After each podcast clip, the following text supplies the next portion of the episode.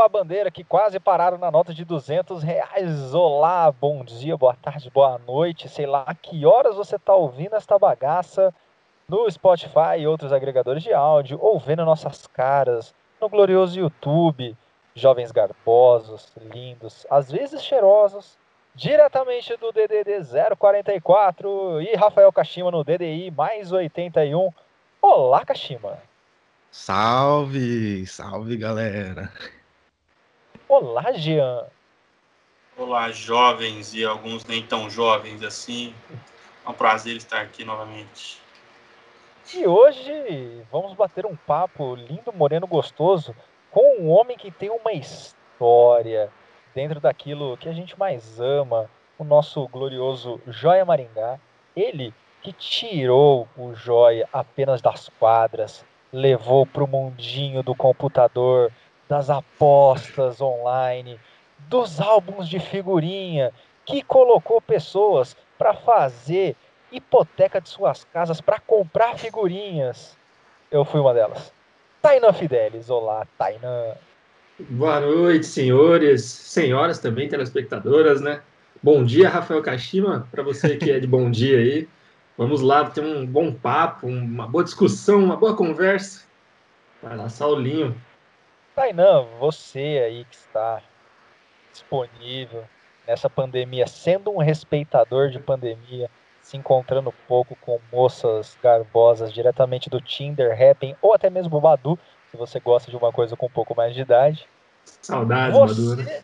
A, Tainan, a humanidade está perto do seu fim sobrou apenas uma única moça muito bonita, muito cheirosa no mundo, e você tem uma única oportunidade de manter a espécie humana e você precisa ganhar ela com um chaveco. Como você se apresentaria para essa moça única da humanidade para um chaveco? Bom dia, boa noite, senhora, my lady, né? Sou Tainã, o, diria Rafa Caixinha, um meninão zoeiro do interior do Paraná. Estamos aqui, sobrou nós, não tem mais jeito, querida. Mas você veja que não sou de descartar, né? Veja que apesar da carcaça, temos um conhecimento, é, um vasto conhecimento, uma sabedoria sobre a, a, nossa raça, né? Raça tal que precisamos preservar. Então, é, estou disposto aqui, disponível para que possamos trocar ideias e, na sequência, se possível, um, um, um acasalamento saudável, não é mesmo? Temos ali uma, uma bela cabana. E, enfim, mas por enquanto só uma boa noite para a senhorita. Foi bom? O cara não falou nem o nome, velho. Falei, falou, falou, falou, falou, falou, Só não falou sobrenome, falou o nome. Não, mas não precisa, né? Sobrenomes não existem mais, só eu e ela. É só ter duas pessoas, família, foda-se, né? Ah, eu, se fosse eu, eu estaria úmido. Eu fiquei um pouco excitado. 1x0? 1x0. 1x0. Mamilos entupidos. entupidos. Polêmica. Gostoso demais. Mas, Tainan, você hum. é natural desta terra? terra chã e formosa, do derrame basáltico do sul do Brasil, da Terra Roxa. Esta cidade, sim, Tainã, nasceu no Hospital São Marcos, localizado na rua, não sei, fala um nome aleatório aí, qualquer coisa, a 0017, 15 de novembro, 0017, do dia 8 é de fevereiro. Não, mas tá tudo certo. De, de 1992. 8 de fevereiro de 1992. Daqui a alguns dias, Tainan fará seus 29 anos de muita felicidade nesta terra. Mas sim, sou daqui, muito orgulho de ser maringaense. Acho que é uma cidade muito massa, iniciativa de vocês muito massa também. Não, não falei, né? Mas obrigado pelo convite aí de participar do, do início desse 4-4 podcast, muito massa. E até viajando para outros lugares, até fora do país, tal, é, Europa, cidades boas de lá, e a gente comparando com Maringá, é, Maringá é uma cidade, tipo, boa em nível mundial, assim, cara. E falta poucas coisas, claro, para a gente ficar topíssimo, mas acho que dá para a gente, inclusive, consegui-las, assim. Então, tem bastante orgulho e quero e trabalho para que a cidade melhore, assim. você começou essa campanha para né, a próxima eleição, com a dessa, né? Ah, eu sou um, sou um, um, believer da nossa cidade. É, antes da gente continuar com a conversa aqui, eu queria falar sobre uma novidade que, que o 044 Podcast conseguiu arrumar aqui. Que inclusive é criação de Maringá. a gente conseguiu uma parceria aqui com a Ike Fome e arrumamos cupons para vocês, ouvintes. Então, para você que não utiliza o Ike Fome ainda, para novos usuários, temos o código 044 podcast 30 e aí você vai ter 30% de desconto no seu pedido. E para você que já é usuário, 044 podcast 20 para ter 20% de desconto aí no seu pedido. É isso aí, legal, manda isso. O legal, o legal de utilizar a palavra usuário, é que assim, né, o Equifome é um, é um problema na nossa vida, né? De vez em quando brota um cupom com uma frasezinha que mexe com o nosso coração, e assim como um vício de usuário mesmo, eu acabo pedindo um hambúrguer e furando minha dieta. É, às vezes eu nem ia pedir, às vezes eu nem tava com fome, o cupom vem, aí o pedido tem que vir também. Não tem jeito. então, para você que está ouvindo aí o podcast, se quiser dar uma pausa, fazer seu pedido no Aqui Fome, já aproveita, bate aquela laricona, ouvindo o podcast. e o lanche vai chegar no meio do rolê e você vai continuar ouvindo a gente e mastigando bem gostoso. Olha só. Vocês sabem que eu trabalhei lá, né? Por lá, assim, dentro do Fome. Enfim, depois falamos sobre isso, mas uma, uma grande experiência. Vi, vi esse bebê né? crescer né, no coworking deles. Tainan, jovem, você foi parar na Universidade Estadual de Maringá, nossa gloriosa UEM, na Avenida Colombo 5790, para fazer o que e por quê? Cara, eu, eu sempre fui um hackerzinho, né? Eu vi a história do Nerso lá e acho que quem fez computação, como eu fiz, é, tem, vai ter esse, essas coisas em comum. É, comecei a mexer com PC cedo, tal, essa história que todo mundo já conhece. Eu queria basicamente. computador? Não, nessa época eu, eu mais estragava o PC dos outros tal. Mas depois que eu entrei na faculdade, o pessoal. Ah, eu bato meu PC, é, é, conserta minha impressora, né? Instala, mais recentemente agora instala um app no meu celular aqui, como que faz?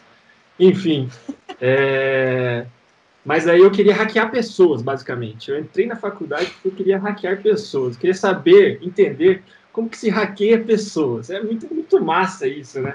Inclusive na minha infância eu joguei bastante Tibia, não sei se vocês conhecem, telespecs vão conhecer, né? O jovem dos anos 90 aí conhece.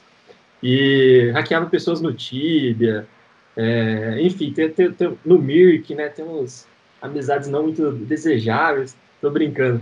Mas então você queria você queria hackear para ter fins lucrativos. Eu então. queria aprender a hackear, queria saber como que as pessoas faziam isso, né? E falei, porra, ciência da computação, vou aprender isso. No final não aprendeu nada disso. é, mas também tive influência de um primo meu que fez ciência da computação, mais velho, uns 10 anos mais velho. E já tinha essa pira do. do ah, de, de tecnologia tal. É, o meu pai queria que eu fizesse direito ou medicina, né? Pô, aquela coisa clássica ali, né?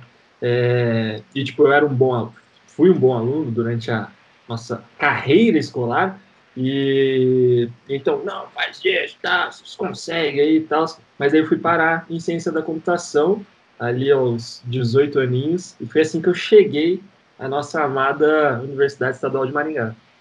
Jean, ele era um bom aluno mesmo? Então, se eu te dizer que eu não lembro. Eu estudei só até a quinta série com ele. Os momentos que eu lembro que o Tainan era quando a gente jogava bola. Jogava bola. Jogava... É, então. Eram os únicos momentos que eu lembro. Porque a minha memória é péssima. É, campeão maringaense fraldinha, velho. Que isso, velho. Pela Aí eu já tinha saído da... Aí joga bola pra caralho. Tá louco. Não, já Cara, tomei alguns gols seus. Já, já tomei. Eu, eu lembro do Jean. A gente fez objetivinho, né? Molequinho, dos 8 aos, aos 12, aparentemente, né? Mas não é, lembro também assim. Vocês têm facilidade para lembrar de coisas da infância? Porque eu nunca lembro nada, assim, as pessoas me contam, assim. O Saulo lembra tudo. Tipo, de Não, 5 Saulo- anos? Saulo lembra tudo. É possível. Cara, eu tenho memórias assim que são absurdas. Extremamente. Verdadeiras. Não, são verdadeiras e estranhíssimas. Eu falo, por que, que eu lembro de um negócio desse, sabe? Não tem, não tem a mínima, a mínima lógica. Por exemplo, olha o que eu vou falar pra você agora. Não tem Ixi. lógica nenhuma eu lembrar em 1996, na Escola Municipal de Educação Infantil Estevão Brecht, em Osasco, São Paulo, eu estava correndo com uma, uma pequena botinha que eu tinha ganho da minha mãe, correndo no pátio e torci meu pé. E foi um drama para tirar aquela botinha enquanto eu chorava. Professora Regina, que foi tirar a botinha, inclusive meu pé, o tornozelo já estava inchado. Por que, que eu lembro dessas coisas? Não sei. Ah, mas Botinha Isso no Regina. caso- né? isso no Não, caso foi era um trauma, porque É um- fica Não, mas, Jean, era uma botinha, era uma botinha que eu engraxava, porque meu avô me ensinou a engraxar. E, detalhe, ela tinha um, um, um ilhós do lado, não era um ilhós, era um rebite na altura aqui do maléolo, esse ossinho do nosso tornozelo. Por que, que eu lembro disso? Não sei. Ah, mas daí é um trauma, porque a É. única coisa que eu lembro da minha pré-escola, que eu lembro que um dia eu cheguei atrasado, era, umas, era uma casa de dois andares, aquelas escolinhas particular. Eu fui subir a escada correndo, tropecei no primeiro degrau, caí de boca, bati a gengiva na quina. Nossa. Aí minha mãe tava conversando na porta com a diretora, eu só voltei com a boca escorrendo de sangue e chorando. Aí eu só, só. Minha mãe só me pegou e me levou pro hospital. Não precisou da ponta, mas é basicamente a única coisa que eu lembro da pré-escola. Foi eu beijando a escada. Belas lembranças dos senhores. Devo dizer, devo dizer. Não tem nenhum trauma deles. Não, que eu é só lembro. trauma. A gente não lembra só trauma. Ó, a coisa que eu mais, sei lá, mais antiga que eu lembro. Ó, teve uma boa, mas que eu já não sei se eu lembro mesmo, ou se depois as pessoas, tipo, meus pais foram contando e agora eu acho que eu lembro. Entende? Tem essa também. Tem essa também. Mas o que uma das, das coisas legais que eles me falam, ou que eu lembro, é que do pré, né? Eu fiz pré no instituto para a primeira série. Eu nasci em fevereiro, então tem aquela opção de você entrar no da frente ou não, enfim, né? E daí, seis para sete anos, né? Daí meus pais perguntaram, né? E aí, você quer? Eles deixaram a- decisão com, com o Tainan de seis anos aí, né? Você quer ou não ir para a primeira série, meu querido?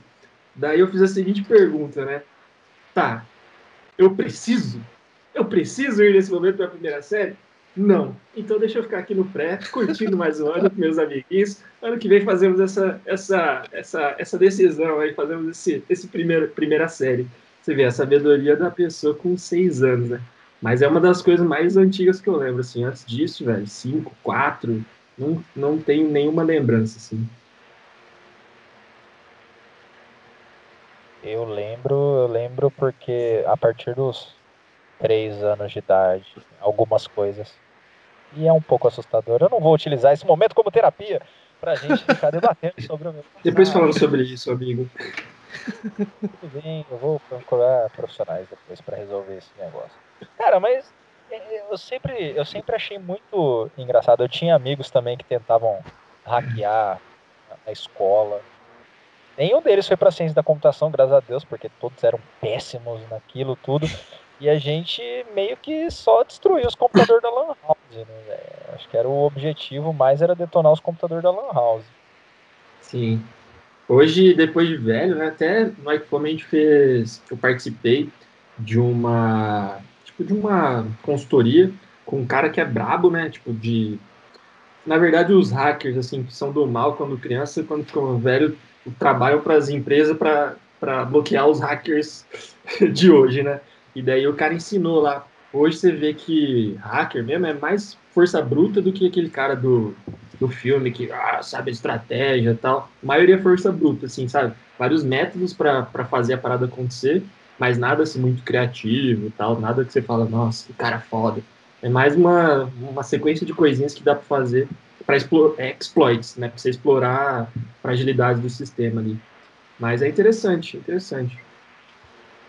O objetivo do hacker velho, então, é sacanear o hacker jovem.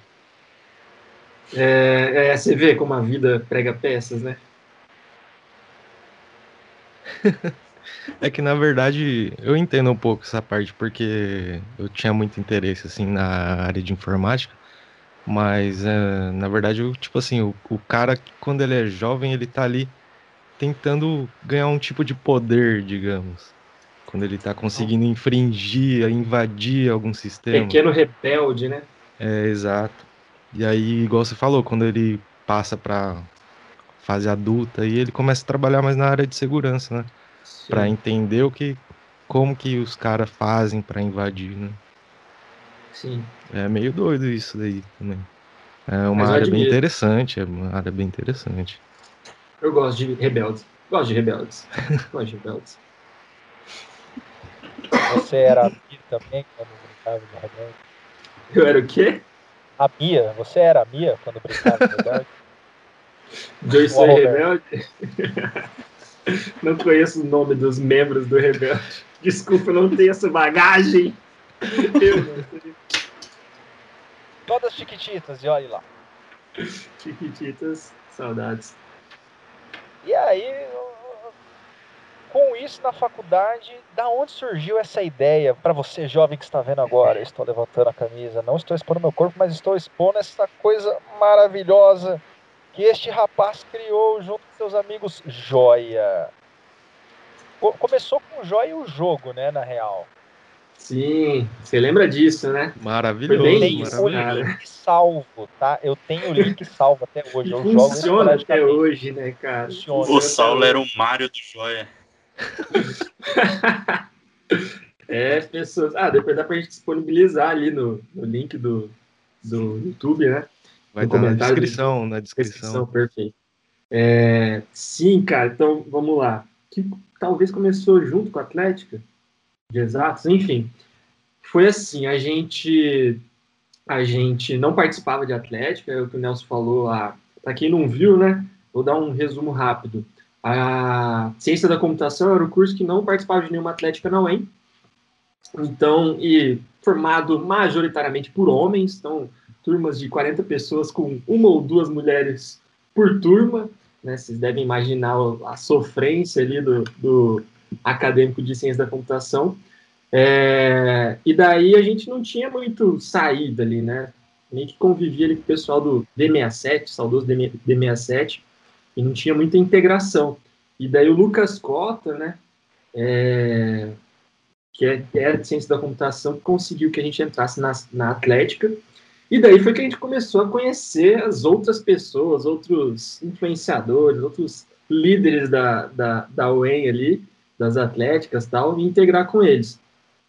E, bom, ciência da computação tem, você tem que jogar com as suas armas, não é mesmo? Você tem que integrar. Você falou sobre a, a, a última garota ali no, no, no fim do mundo, então a gente tinha que usar as nossas armas.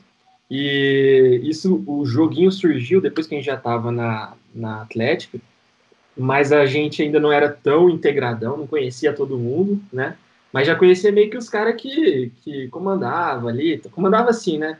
Tava mais em destaque nos grupos e tal, é, do Facebook, enfim, na, na zoeira ali. Que era Saulo, era Maurição, é, 93 já começava a dar os seus baby steps, o, o Pequeno Monstro, é, enfim, Carol Bassana, Bill. Tipo, a gente, a gente não conhecia, eu, né, particularmente, não conhecia as pessoas, não era amigo da galera, mas, tipo, já sabia de nome, né? Daí tava na, na sala lá, a gente ficava, é, ciência da computação, curso integral, então ficava pela manhã e à tarde é, estudando, e muitas vezes não tinha aula, né, em alguns períodos. Estudando, né? É, não, é uma, uma época boa, saudades. E daí a gente ficava no laboratório, laboratório que é do DIN lá, né? E, cara, esse laboratório, quando tinha aula, era a- qualquer coisa, né? Gente estudando, gente zoando, gente. Enfim, o, o Rafa deve ter visto ali no, no perfil do Menino, Zoeiro do interior do Paraná as histórias do, do Jim. E daí eu falei, porra, vou fazer um jogo, né? Vai fazer um jogo do que e tal? Lembro até o Andes Melo começou a. A, a zoeira sempre esteve presente dentro de nós. Mas daí a gente começou a traduzir a zoeira pra. Porra, dá pra fazer isso, né? Então vamos fazer um jogo tipo Mario. E daí quem que é serão os personagens? Não, os personagens vão ser os membros das Atléticas. Vamos escolher cada um e tal. Daí entrei em contato com os caras, pô, posso usar sua fotinha aí dos caras pra quê, velho? Mas, tipo, galera que já é zoeira fala, foda-se, meu amigo, usa aí, né? Nem sei o que é, mas use. Então, o, o herói. Mais ou menos isso que eu falei. Ah, só um. ok, velho. É, o herói de, de, de, cada Atlética, né? Um, ca, um cara ali, um, um, um expoente da Atlética. E temos três fases, né? A fase de educa, que é extremamente fácil, né? A, a zoeira é aí, inclusive tem, tem alguns, como chama quando tem easter egg, né? Tem alguns easter eggs no jogo. É, por exemplo, na fase de educa tem um desses, né? uma frasezinha escondida ali. Mas a fase de Educa, basicamente, você só tem que ir pra frente assim, passou, parabéns e tal. Tem o chefão. Parabéns, né, você passou em Educa. Você passou. pra caralho. Aí tem o chefão, né? Cada fase tem o chefão. Chefão da, da Edu, que é a abelha, né? O grande, grande mascote aí da nossa atlética muito querida. E depois a fase de engenharia, com a zoeira, né? Das mulheres peludas e tal. Tem a Claudia Ohana tacando pelo, enfim. Nem sei se hoje a, a zoeira tá liberada nesse sentido. Saulinho, que é que é, vai saber melhor como é que tá o Twitter aí. Tá, tá open zoeira ou tá mais restrito? Talvez nisso aí seríamos cancelados. Com certeza. Cancelamento ia vir forte. é um pouquinho mal, é. 2021 é um ano bom. Então, pessoal, não, quem for jogar o jogo, não, cara, jogue no contexto fizeram, 2020. Fizeram um xerecão no meio lá do mato, cara. Acho que não tem. Já fizeram um xerecão no meio do, do mato lá. Foda-se a Claudio Hanna. Saudades, Claudio Hanna. Virando nos encontrar de novo. E daí a última fase, para dar aquela moral, né? É, a exatas, fase exatas difícil pra caramba tal. Tentei fazer um jogo, tipo assim, moleque já joga videogame desde sempre tal. É, e menina não, é menina, tipo, principalmente pra esses arcade, assim, né? Me, é, menor a porcentagem das meninas que, que jogam, assim, e, e tem XP nisso. Mas daí tentei fazer um jogo para elas conseguirem passar tal também, na, inclusive na última fase e tal. E daí, tipo, lancei. O Pedrinho, Pedrinho do, do direito, hein, velho, zerou o bagulho em oito minutos, velho. Eu, tipo assim, eu fiz um jogo pra dias, né? E a galera, porra, não sei o quê. Oito minutos a, a, a final, assim, né? No final tem um tchanã, assim. Porra, velho, fiquei mó, mó de cara. E, e o ponto do jogo, do, do Joia, é que a gente sabia que a galera tava, tipo, deve ter alastrado aí na, na facu, a gente sabia que a galera tava usando, mas de ouvir a gente não fez nenhuma forma de, tipo, um analytics que faria hoje, né? Tipo, pô, ver quanta gente entrou, quem que entrou, dá seu nome. É... Tipo, a gente não sabia. Foi uma caixa preta, assim.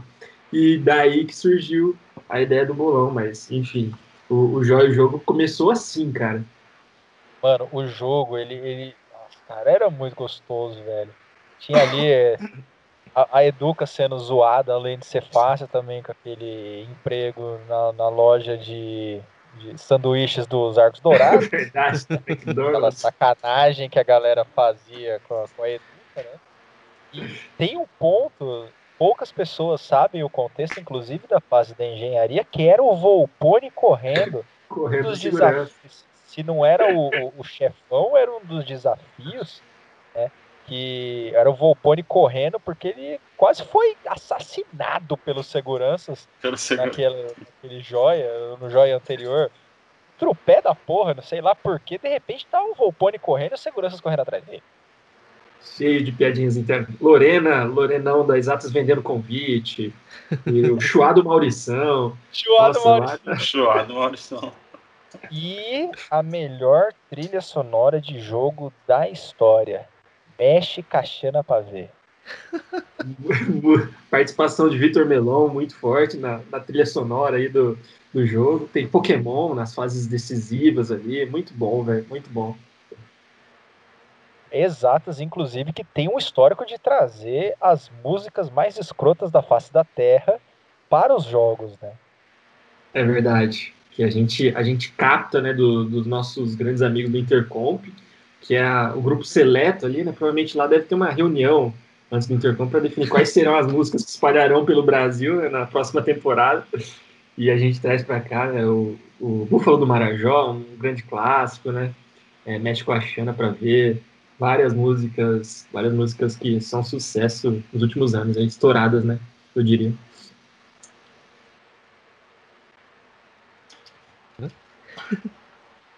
Já morreu ali. Mas e aí? Já morreu. tipo, Daí conectou o bolão, É mano. conectou o bolão e tipo. Mano, foi- deve ter sido muito da hora você ver assim a galera. Porra, ah, aquele joguinho, ah, não sei o que. Você fala, caralho, eu que fiz, porra. É, mano, é massa. É, a gente. Ah, a gente curte, né? É o bagulho da interação ali. No bolão foi mais prazeroso. Tipo assim, porque tinha integração. Vou contar um pouco a história do bolão. É, No, no, no final daquele ano que a gente fez o jogo, tava, conversa, tava no Afonseira ali, no bar do Afonso, na Paranaguá, e conversando com o Vitor Melon e o Elbis sobre, sobre o jogo. Puta, foi massa, não sei o que, não sei o que lá. E daí a gente queria fazer uma parada que integrasse mais a galera, né? Que, tipo assim, tivesse meio confronto, alguma coisa que, tipo, que fosse Criasse P2P, um- né? Criar uma disputa, um- Uma rede, assim. uma né? polêmica ali, né? É, porque o joguinho era single player ali, você ia zoar ali, beleza, mas você morria ali, né? Daí o Melão, porra, pensando, não sei o quê. Ele, cara, se a gente fizesse um bolão da parada, né? No, no bar, no Afonso ali.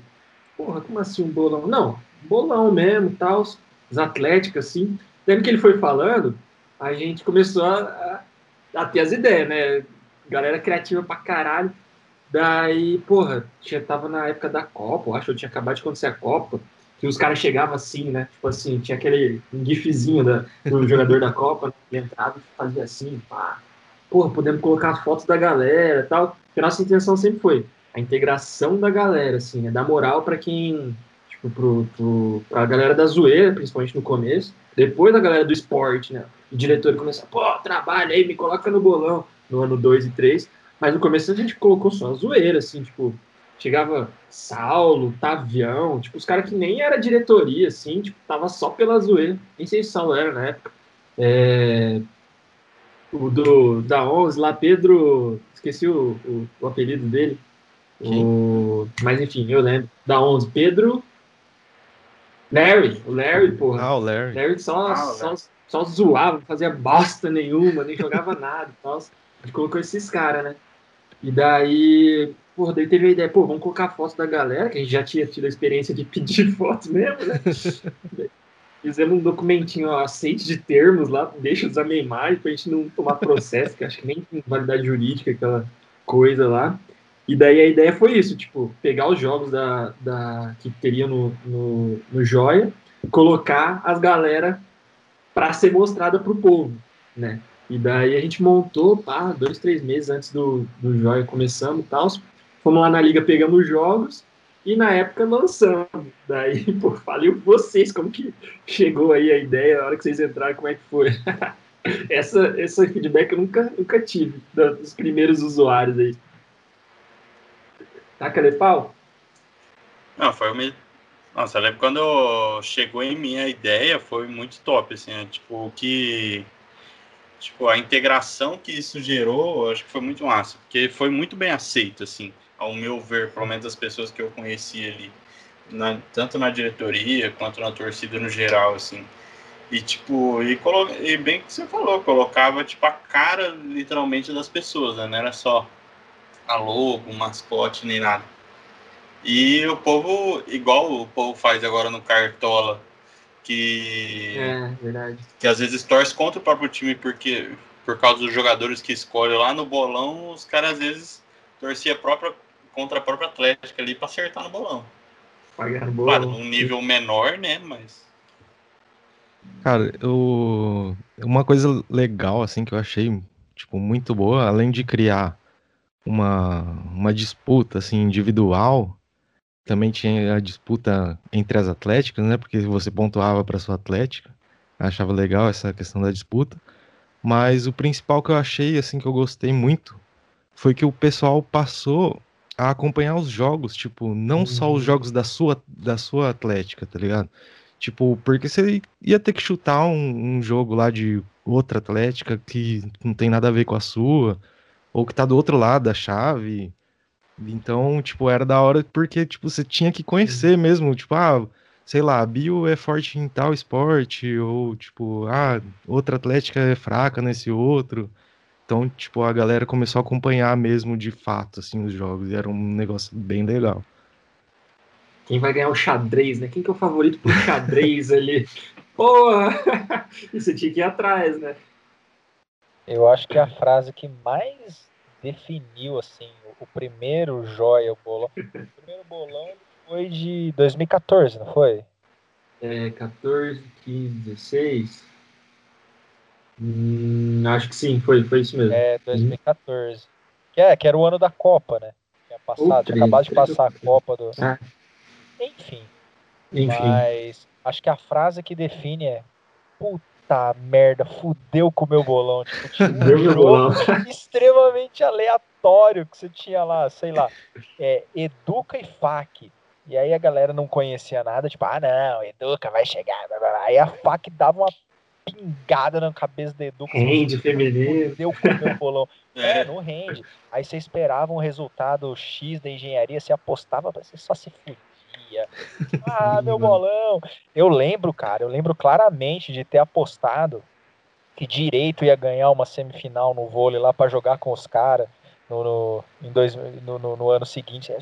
Pá, vai engenharia e me ganha. Eu tava, pô, eu tava mais triste com o meu bolão que deu merda do que com o adversário que a gente ia pegar, sabe? Ih, velho. Nossa, bom demais. E Daí a, a gente conseguiu comunidade do Facebook torava também, né? Bombava, né? É, era mais um, mais um, um fator ali para dar, dar, dar conversa nos jogos, né? A gente conseguiu uns prêmiozinhos lá, é, euforia, deu, um- deu umas coisas, banda bis, uma galerinha que, tipo, não, toma aí, cara, faz alguma coisa aí. Acho que a gente, no último a gente colocou dinheiro próprio e tal, mas daí. é, então a gente tinha, tinha o prêmio, mas a galera jogava mais pela, pela zoeira, claro, porque tipo, no segundo, ter, segundo, terceiro fim de semana, poucos caras estavam aptos a ser campeões ali, né? E aí mais a galera ia acompanhando e tal. Mas o Fudeu Meu Bolão realmente era, era clássico, assim. É, daí. Ah, cara, e daí no primeiro, no primeiro já. Aí a gente colocou um elemento também, né? Na, na malemolência ali do, do, do pré-Tinder, né? Da musa do Joia, né? Desde o primeiro, então já também tinha a musa do Joia. De novo, né? Ciência da computação não tem muitos acessos ao mundo, né? Então a gente usou ali nossas artimanhas para entrosar com as mulheres mais bonitas da, da grande faculdade, que é de todas as faculdades de Maringá, né? Mas foi boa, velho. Tipo, a gente, a gente pegou, além do então, o, o líder, né? O capitão que a gente chamava do bolão, escolhia cinco caras, né? Ó, cinco influencers aí da, da Atlética, e escolhia a, musa. No primeiro ano, ele escolhia, tipo, ah, não, é essa, tome. A partir do segundo ano, é, tanto os caras que iam aparecer quanto a musa já rolava uma, tipo, uma, uma, uma pré-seleção assim dentro da Atlética que começou a dar um, tipo assim, a galera, não, quero estar lá, tal. Daí a gente fez até preliminares, enfim. Mas aí tinha uma disputa das musas que rodava junto com os, com os jogos. Então, era quarta, semi, oitavas, quartas, semi e finais, né? E também era massa pra caramba, velho. No, no ano 2 do bolão, o, o Rafa falou de. O Jean falou de da aceitação, né? No ano 1 um, deu mil pessoas. Tipo assim, com, com bagulho do nada, assim, mil pessoas é massa. A gente estimou, né, na época, que o universo ali do, do, do Joia, de pessoas ativas, é cerca de 5 mil pessoas. Claro, ele envolve lá cerca de 20 mil, mas galera ativa mesmo, assim, umas 5 mil pessoas. No É, lembrando- Lembrando que tinham bem, bem menos atléticas do que tem hoje, né? É, é, tinha bem Eram menos. 14 ou Poucas 16 no máximo, né? Poucas particulares. Sim, bem isso. E, então, no primeiro ano deu mil pessoas, no segundo ano, 3 mil, e no terceiro e último ano deu 5 mil pessoas. Né? A gente acha que é tipo assim, 100% do, do, do universo ali de pessoas engajadas nos jogos. Assim. Então, tipo, todo mundo, tipo, pelo menos, tinha uma conta no bolão. E no último ano aconteceu isso principalmente por causa das musas, né? Tipo, mano, rolava uma campanha enorme, assim, as meninas compartilhavam. Não, vota em mim, não sei o quê, fazia pose, se produzia pro bagulho, assim. nossa, tal. A gente colocava os links do Face delas, tal, pra, pra galera stalkear, stalkeia aqui.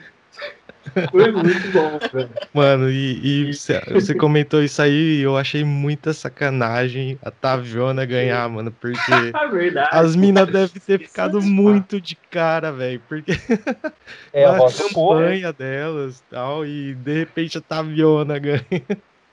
Você Mano, espera tá ver uma competição, uma competição dessa no meio universitário. Você espera algum tipo de seriedade? Mano, que cara foda, velho. Tava é muito bom, velho. É um, é um, é um, é um gênio. É, velho, o que ele fez naquele ano lá, velho, nossa, ele intimava as minas. Ah, vem aqui, queridinha, aqui, você vai até o chão e tal. E tinha mina que entrava, né, na zoeira, acho que é Vitória Delívio e tal. É, nossa, brincava de metal até casado hoje em dia. E zoava e tal, né? Foi, foi, foi muito massa. E teve a questão do. Não, é, tem que, tem que fazer os disclaimers, né, velho? Em 2021, as coisas mudaram. né? Nós somos respeitadores de casada. O Tavião não, o Tavião ainda é calor da 11 ainda, até hoje. Verdade, tá? Viu? Tá, tá lá. Mas acho bom também, né? velho? Quem, quem fala, pô, isso aqui é o que eu curto. Acho que eu ouvi do João, da, da Educa, o Sal e Jean, né? É, falou, velho, que o João, tipo, trampa hoje, né? Acho que fora de Maringá, e ele vem pros joias e tal. Ele mandou um papo assim, cara, é, pô, já tô trinta e tantos aí, trampando nada a ver e tal, mas é uma época do ano que eu venho pra cá, tipo, tô com família, tudo, e porque eu curto, mano, e tipo, por que que eu vou deixar de fazer a parada que eu curto, assim? E eu falei, tipo, cara, massa pra caralho, é isso mesmo, tipo, a gente não tem que, é, talvez aí, ó, é papo sério para o jovem de 30 a mais anos, não deixe de fazer as coisas que você curte, assim, sei lá, jogar tíbia, é, vir no joia, xingar pessoas, apesar da sua idade, acho que tem que torar o pau mesmo. É, admiro quem, apesar de estar maduro em outras áreas da vida, se permite a, que a zoeira continue em determinadas áreas. E daí o, o álbum, velho. No ano 2, a gente. Ih, cara, tá tocando a campainha. Olha lá. Não, Não, mas esse é do ano 3, velho. vamos fazer uma pausa aqui, Ah. então vai lá atender Não, lá. tranquilo, vê lá, vê lá. A gente faz uma Beleza, pausa. Voltamos aqui, pessoal. Bom dia. Vocês curtiram aí a programação, né? O, a- o comercial que teve da Fome, que o Rafa gravou ali. Enfim, é, falando sobre o álbum. A gente fez o, o álbum do ano 2 do Bolão, dos três anos que teve, foi virtual. Mano, e foi muito massa, porque o que, que, que a gente fez? A gente pegou e criou locais de troca, tipo no, no mapinha do site, assim. Então tinha três locais de, de troca, e daí quando você clicava no local de troca, abria quem colocou trocas lá. Então, tipo assim, era meio que você colocava, tipo, um, era um marketing ali, né? Ó, troco essa figurinha por essa, né? E você, você conquistava as figurinhas ao apostar nos jogos, então você ganhava uma a três figurinhas, então já começa os gatilhos de apostador aí, random do, de, de quantas figurinhas você ia ganhar, e depois você trocava, né? Então você tinha que ficar no F5 ali para ver, tipo, figurinha rara tal. Acho que a gente fez as nossas ficar mais raras no, no álbum virtual, com certeza a gente fez, não lembro com certeza, mas certeza que a, a nossa era mais difícil de sair. É, e dos amigos, né? Fabinho, grande, os grandes meninos ali. E foi muito massa, né? Tive- tinha essa parada virtual. No ano 3, a gente falou, cara, vamos fazer um álbum de verdade? Puta, mas a gente não sabe bosta nenhuma, tal, nunca viu, não. Tipo um álbum da Copa, assim, vamos fazer, velho. Nossa, isso é muito massa, né, velho? Cara, vamos fazer. No ano 3, o 2 e 3, né? Sai o Elvis e entra o Felipe Couzinho. Então é, sou eu, Vitor Melon e Felipe Couzinho tocando o jogo, o, o, o bolão, joga bolão. E daí a gente começa um corre lá seis meses antes. Olha lá, galera. os, os brabo. Pra fazer o álbum acontecer. Só que daí é uma responsa bem maior, né? Tipo, investimento. Gastou uns 20 pau pra fazer essa parada aí. E nesse ano a gente entra junto com o Anuar, né? Que era o presida da liga, pra ir atrás dos patrocínios. Porque, tipo assim, se a gente não consegue patrocínio, é, a gente toma esse prejuízo de 20 conto, tá ligado? Então a gente, é isso. Agora tem que acontecer, a gente vai junto, enfim. É, é, vai, Uningá, uns caras ajudaram pra caramba aí. É, várias, várias empresas apoiaram a gente. O Juninho da, da B42 que manjava da parte gráfica e fez, o bagulho ficou top, né? Saulo mostrando ali, tipo, o gráfico ficou bem massa e tal. E daí a gente. Velho, que, que, que engraçado. Pensa, 200 álbuns de. que a gente mandou fazer. Não, mil álbuns a gente mandou fazer, 200 figurinhas cada, cento, cento quebrado. Então, tipo, tinha assim, milhares de figu figurinhas. Daí a gente falou, mano, como que a gente faz os pacotinhos de figurinha? O povo comprar, tá ligado? Porque a gente ligou pra Panini, a, a Panini é que faz o, o álbum da Copa. Só que os caras queriam cobrar assim, quarentão por álbum. Tipo, tudo pronto, mas assim, quarentão. Pô, a gente queria fazer mil álbuns, 40 pau assim, tá ligado? Gente falou, ah, vamos fazer na, na raça, né? Fomos lá. Velho, foi, foi uma correria. Mas para juntar as figurinhas, mano, o que a gente pensou? Velho, primeira, primeira ideia, né? Uma betoneira. Uma betoneira seria uma ideia genial, jogar tudo lá dentro e, e misturar. Não conseguiu a betoneira, que a gente fez? Fomos lá na casa do Felipe, chamamos umas 15 pessoas, a mãe dele fez, fez kibe cru pra galera. Tacamos num baldezão, um monte de figurinha. Ah, esse, filmando, né? Nossa, todo felizão, tacando as figurinhas assim, pá, pá, pá. Então pensa, sei lá, milhares de figurinhas num, num baldão daqueles azul, assim. Aí, beleza, agora vamos misturar. Mano, baldão, papel, macetou, tudo não misturava bosta nenhuma. Só que daí Faltou inteligência. Faltou inteligência. Mano, a, gente, a gente já tinha misturado tudo. Tipo assim, porque é mais fácil pegar de uma em uma e ir montando os pacotinhos, né? Enfim, é, foi um corre da pega, foram três dias de 10 horas de trabalho lá, mas montamos pacotinhos, os caras fez uns pacotinhos zoados, tipo assim, com 10 saldos no mesmo pacote, 10 tavião, pra quem pegasse, se ferrasse. Eu não, tava, eu não tava, eu não era figurinha. Esse eu era daquela página, eu era da página lá do, dos idosos. Jurado, mas tinha figurinha. Ah, você tava impresso, tipo isso? É, eu tava ah, impresso. Pode crer. Mas enfim, foi uma zoeira dessa, daí a gente lançou, né? Fizemos lá no, no demo o, o, as vendas e tal. Mas foi bem massa, velho. E um negócio legal, né? É que isso aí vai ficar pra, pra história, assim, igual o Saulo tem aí, eu tenho aqui, muita gente deve ter. Então, tipo assim, marcou aquele ano do Joia e marcou um monte de Jurássico. Né? A gente foi atrás de caras que, tipo, é, fundador do Joia, os caras, tipo, vários anos para trás. É, então, tipo, tem um, um item aí que marca, tipo, nossa, nossa história aí nessa, nessa vida aí de, de universitário, né? Então isso vai ficar para sempre. Então valeu, valeu a pena, assim. Eu gastei dinheiro, hein, velho? Meu Deus, eu gastei. Eu gastei horrores comprando essas figurinhas. Eu queria completar o álbum, que foda-se.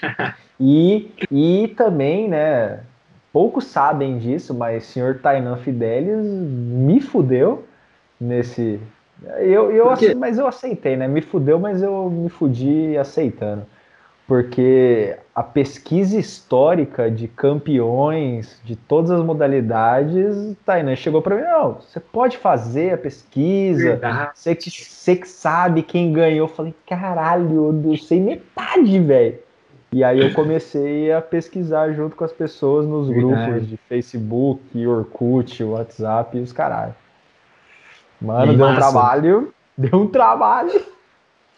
Senão a história seria perdida, olha só. E depois do, do, do álbum, eu acho que uhum. também nunca mais fizeram um, um registro histórico da. até mesmo do, do, dos jogos, dos campeões uhum. e tudo mais, né? Acho que isso aí foi muito triste porque acabou se perdendo. Sim, então, é... o... fala aí, não não sei se eu posso espalhar, mas uhum. até onde eu sei estão, estão fazendo essa pesquisa aí. Uhum. Depois eu conto para vocês quem é, mas vieram, vieram me pedir do ano que, que eu estava na Atlética, ver os dados que eu tinha. Então, tipo, tem gente fazendo a pesquisa. Agora, para que eu não sei ainda, mas tem gente fazendo pesquisa. Que loucura. mas, ah, mas é importante, quem quer que seja, né? Desde que seja é, público, sei lá. Seria legal ter um registro histórico, assim, desde, desde o começo, né, cara? Porque, Sim. tipo, pensando assim, em quem não joga e quem vai lá assistir o jogo só. É, até resultado, chaveamento, essas paradas, tipo, não tinha divulgação nenhuma, tá ligado? Antes de você ter essas coisas aí que Taina falou não tinha, tipo, ganhou, perdeu, você não sabe, velho. É, se você não tivesse ali ativo dentro do time, você não sabe, tá ligado? como Sim. que tava, como que qual, qual outra atlética, como ia ser a pontuação. Até, mano, é muito difícil alguém ficar lá no era, né, muito difícil ficar na, na premiação final lá para saber sua, qual a colocação da sua atlética. Mano, é, não tinha divulgação nenhuma disso. A É, gente ficava quem tentou- ganhava, né? Sim. A gente tentou, tipo, a gente tinha, tinha né, bastante prazer em fazer o bolão pela zoeira, mas também por ser esporte, a gente gosta bastante de esporte, os três que participavam ali. E a gente tentou transformar num negócio assim, sabe? Mas é bem complexo porque a gente, tipo, eu, eu particularmente estudei bastante, bastante assim, estudei isso. E o esporte universitário no Brasil, ele é bem amadorzão, assim, se compara, sei lá, com os Estados Unidos, que lá faz, face grana com essa parada, né? Tipo, grana, assim, bilhões, assim, então, tipo, Sim, É forma-se um- profissionais, né, cara? é um, é um motor de grana.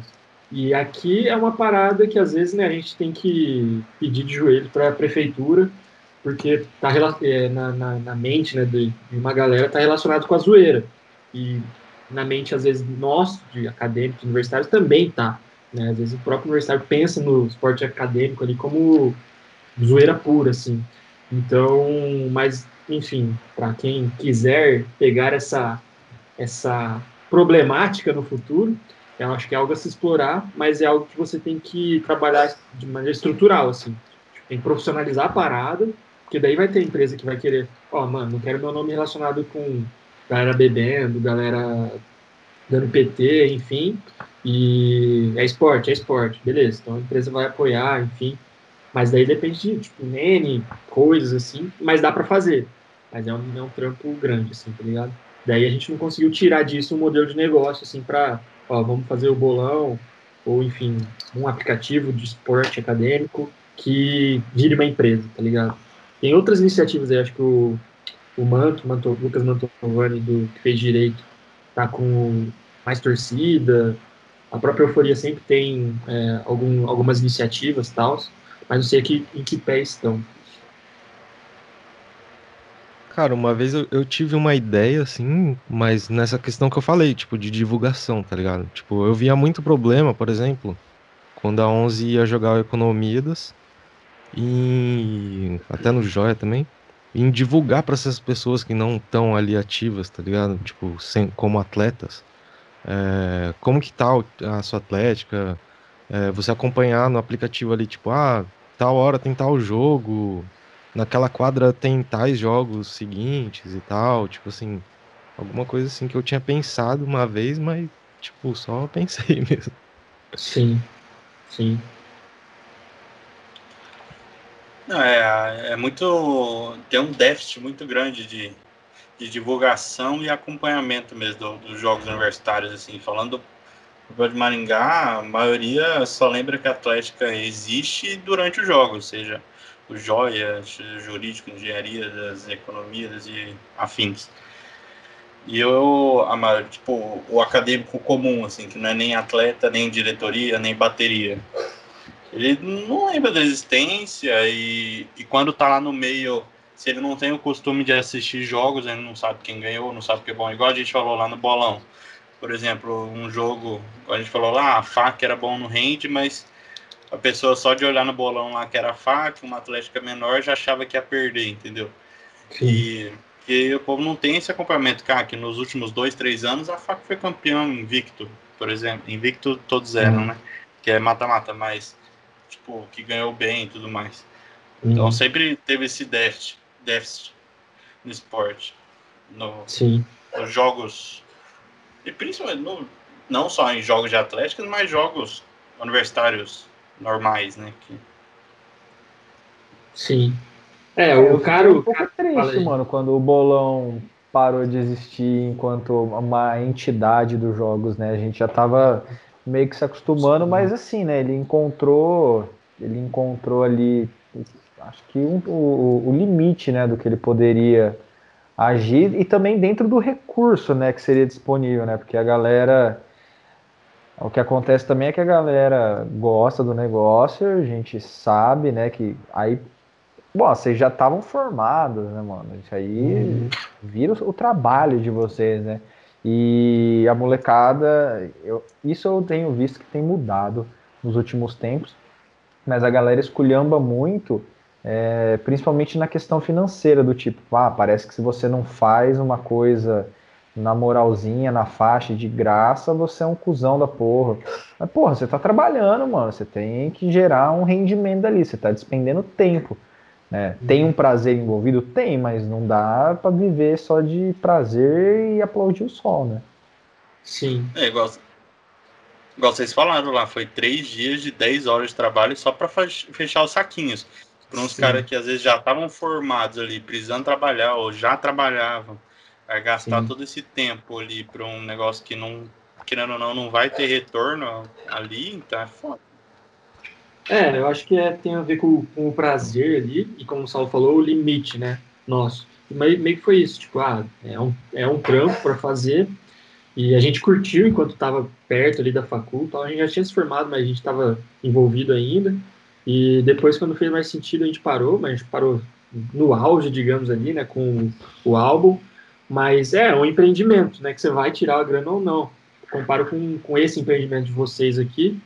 É, Espera-se, né, que tipo vire algo que gere grana, às vezes, sei lá, vire o, o main de vocês.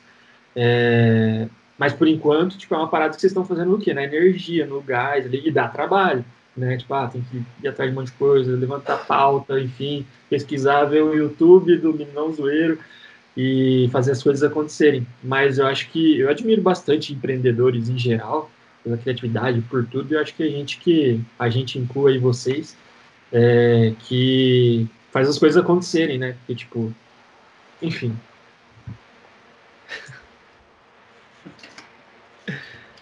Ô Tainan, e aí, tipo, do, do Joia, o bolão, do Joia o jogo, o bolão, o álbum, surge, a Mobilize surgiu nesse contexto ou já existia a ideia? Como é que foi o desenvolvimento? Aproveite a hora de você vender o seu peixe, fazer seu merchan. Meu peixe.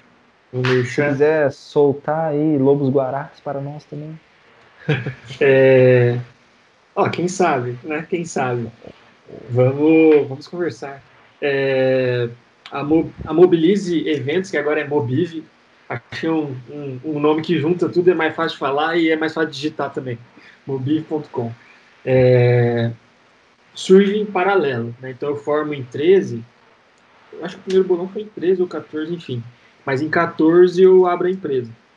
Junto com o Melon, inclusive, que é um dos fundadores. Hoje ele não tá do bolão, que hoje não tá mais na empresa. E, mano, eu falo, tipo, isso é legal para quem tá na facu ainda, né? Não sei se vai ser o público daqui, mas enfim, que na facu a gente não vê muito essa parada do empreendedorismo, tal, principalmente em ciência da computação. Acho que na UEM, assim, faculdades mais, mais teóricas, mais para formar é, cientista, assim, tá ligado? Professor, enfim, mais acadêmica, a gente não vê muitas paradas do empreendedorismo.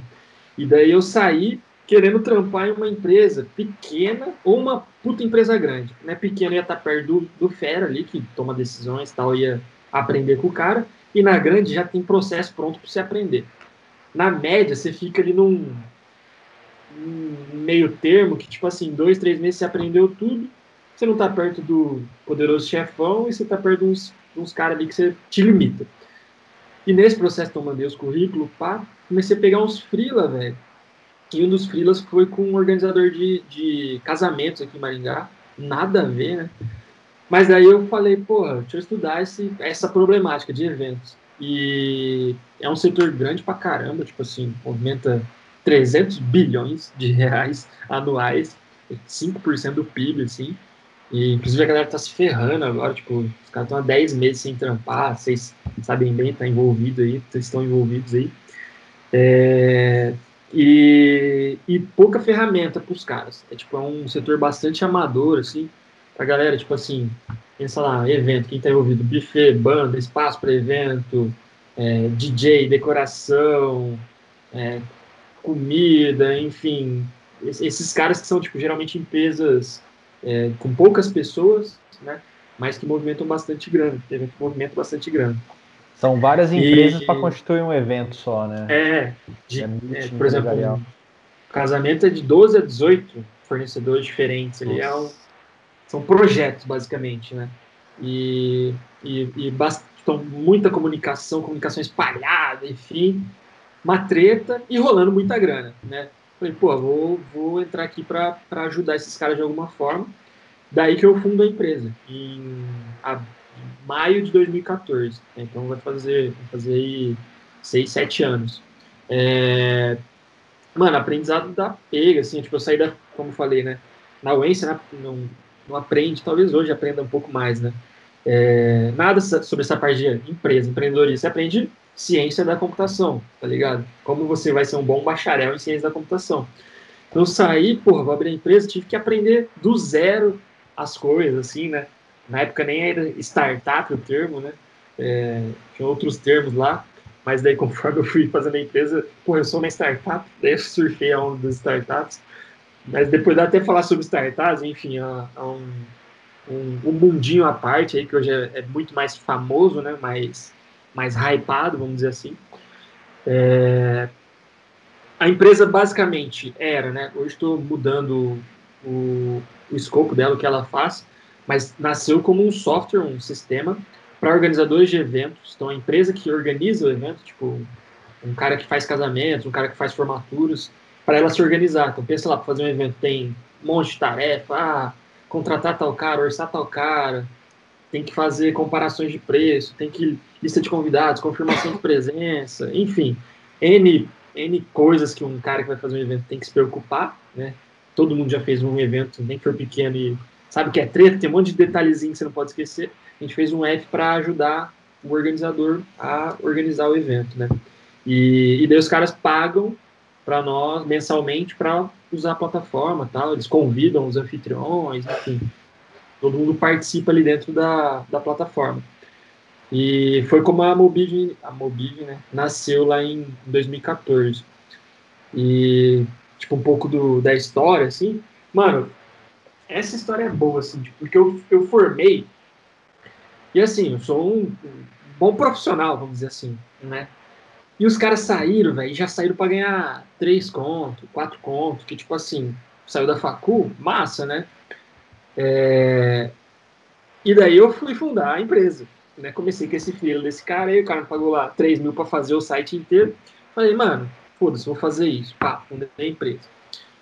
E daí falei, pô, vou vender para outros caras tal. Estão em maio que eu comecei a empresa, mas sem emprego desde emprego, né? Formal, desde que eu tinha formado. E, mano, no primeiro ano de empresa, 2014 inteiro, fora esses 3 mil do cara, eu não fiz mais nada de grana. Nossa. E os caras, e os meus, meus camaradas já fazendo grana, e tipo assim, ia no bar e tal, e aí, como é que tá? Ah, tá lá. Tá... Mano, tá ligado aquele sentimento de dó, assim, tá ligado? E você fala, porra. Daí, tipo assim, seu pai começa. E meu pai fez isso. É, você não quer fazer um concurso, não? Não quer ir, tipo assim. Caralho, minha mãe véio, foi a única que, tipo assim, não, vai, vai na fé, tipo, segue o baile, assim. Mas meu pai, tipo, é, e eu entendo, assim, aquele sentimento de segurança, né? Tipo, não quer que dá errado pro seu filho, né? Só, você quer que ele vai pelo caminho que, que dê bom para ele. Mas no primeiro ano, então, tipo, tem a, a virada de 14 para 15, mano, pra mim é um, tipo, puta, puta, tipo, derrota, assim, tá ligado? Porque eu não tinha conseguido vender. Passei, tipo, 12 meses trampando, assim, sozinho no quarto de casa, porque, tipo, em no meio do ano os caras saem, né? Os caras tinham fundado comigo, eu falei, não, vai dar certo. E daí eu paro para olhar, tal, né? Já estudando pra caralho, startup, tecnologia, enfim. E falo, mano, os caras têm o mercado, existe, tem o problema, os caras estão se fudendo, estão se fudendo com planilha, estão usando e-mail, usando é, Facebook, mandando pelo WhatsApp, os PDFs zoados, assim, tipo, é um problema. Então é falha minha não tá conseguindo fazer o bagulho rodar. Né? Parar de, de tristeza e ir para cima. Daí, mano, no, em março do ano seguinte eu consigo, tipo, o segundo cliente da parada, tá ligado? Pagante ali. E, e daí, tipo, 15 eu fecho lá com 5, 6 clientes, lá fazendo milão no mês. Daí 16, daí com uns 30 clientes, daí 17 passa de 100 clientes assinantes. E daí no Brasil inteiro já. Tipo assim, hoje a gente está em, em 16 estados, assim, tipo, com a ah, plataforma. Tem organizadores em 16 estados. Em 2018, Então, 21, 20, 19 movimentou-se 170 milhões de reais em informação dentro da plataforma. Então, tipo assim, é, informação eu digo, ainda é um app de gestão de eventos. Os caras só escrevem lá quanto que eles gastaram e tal. Mas tem os fornecedores, enfim. É, em dados, movimentou quase 200 milhões de reais. É, que pra gente é um, um, puta sucesso, assim.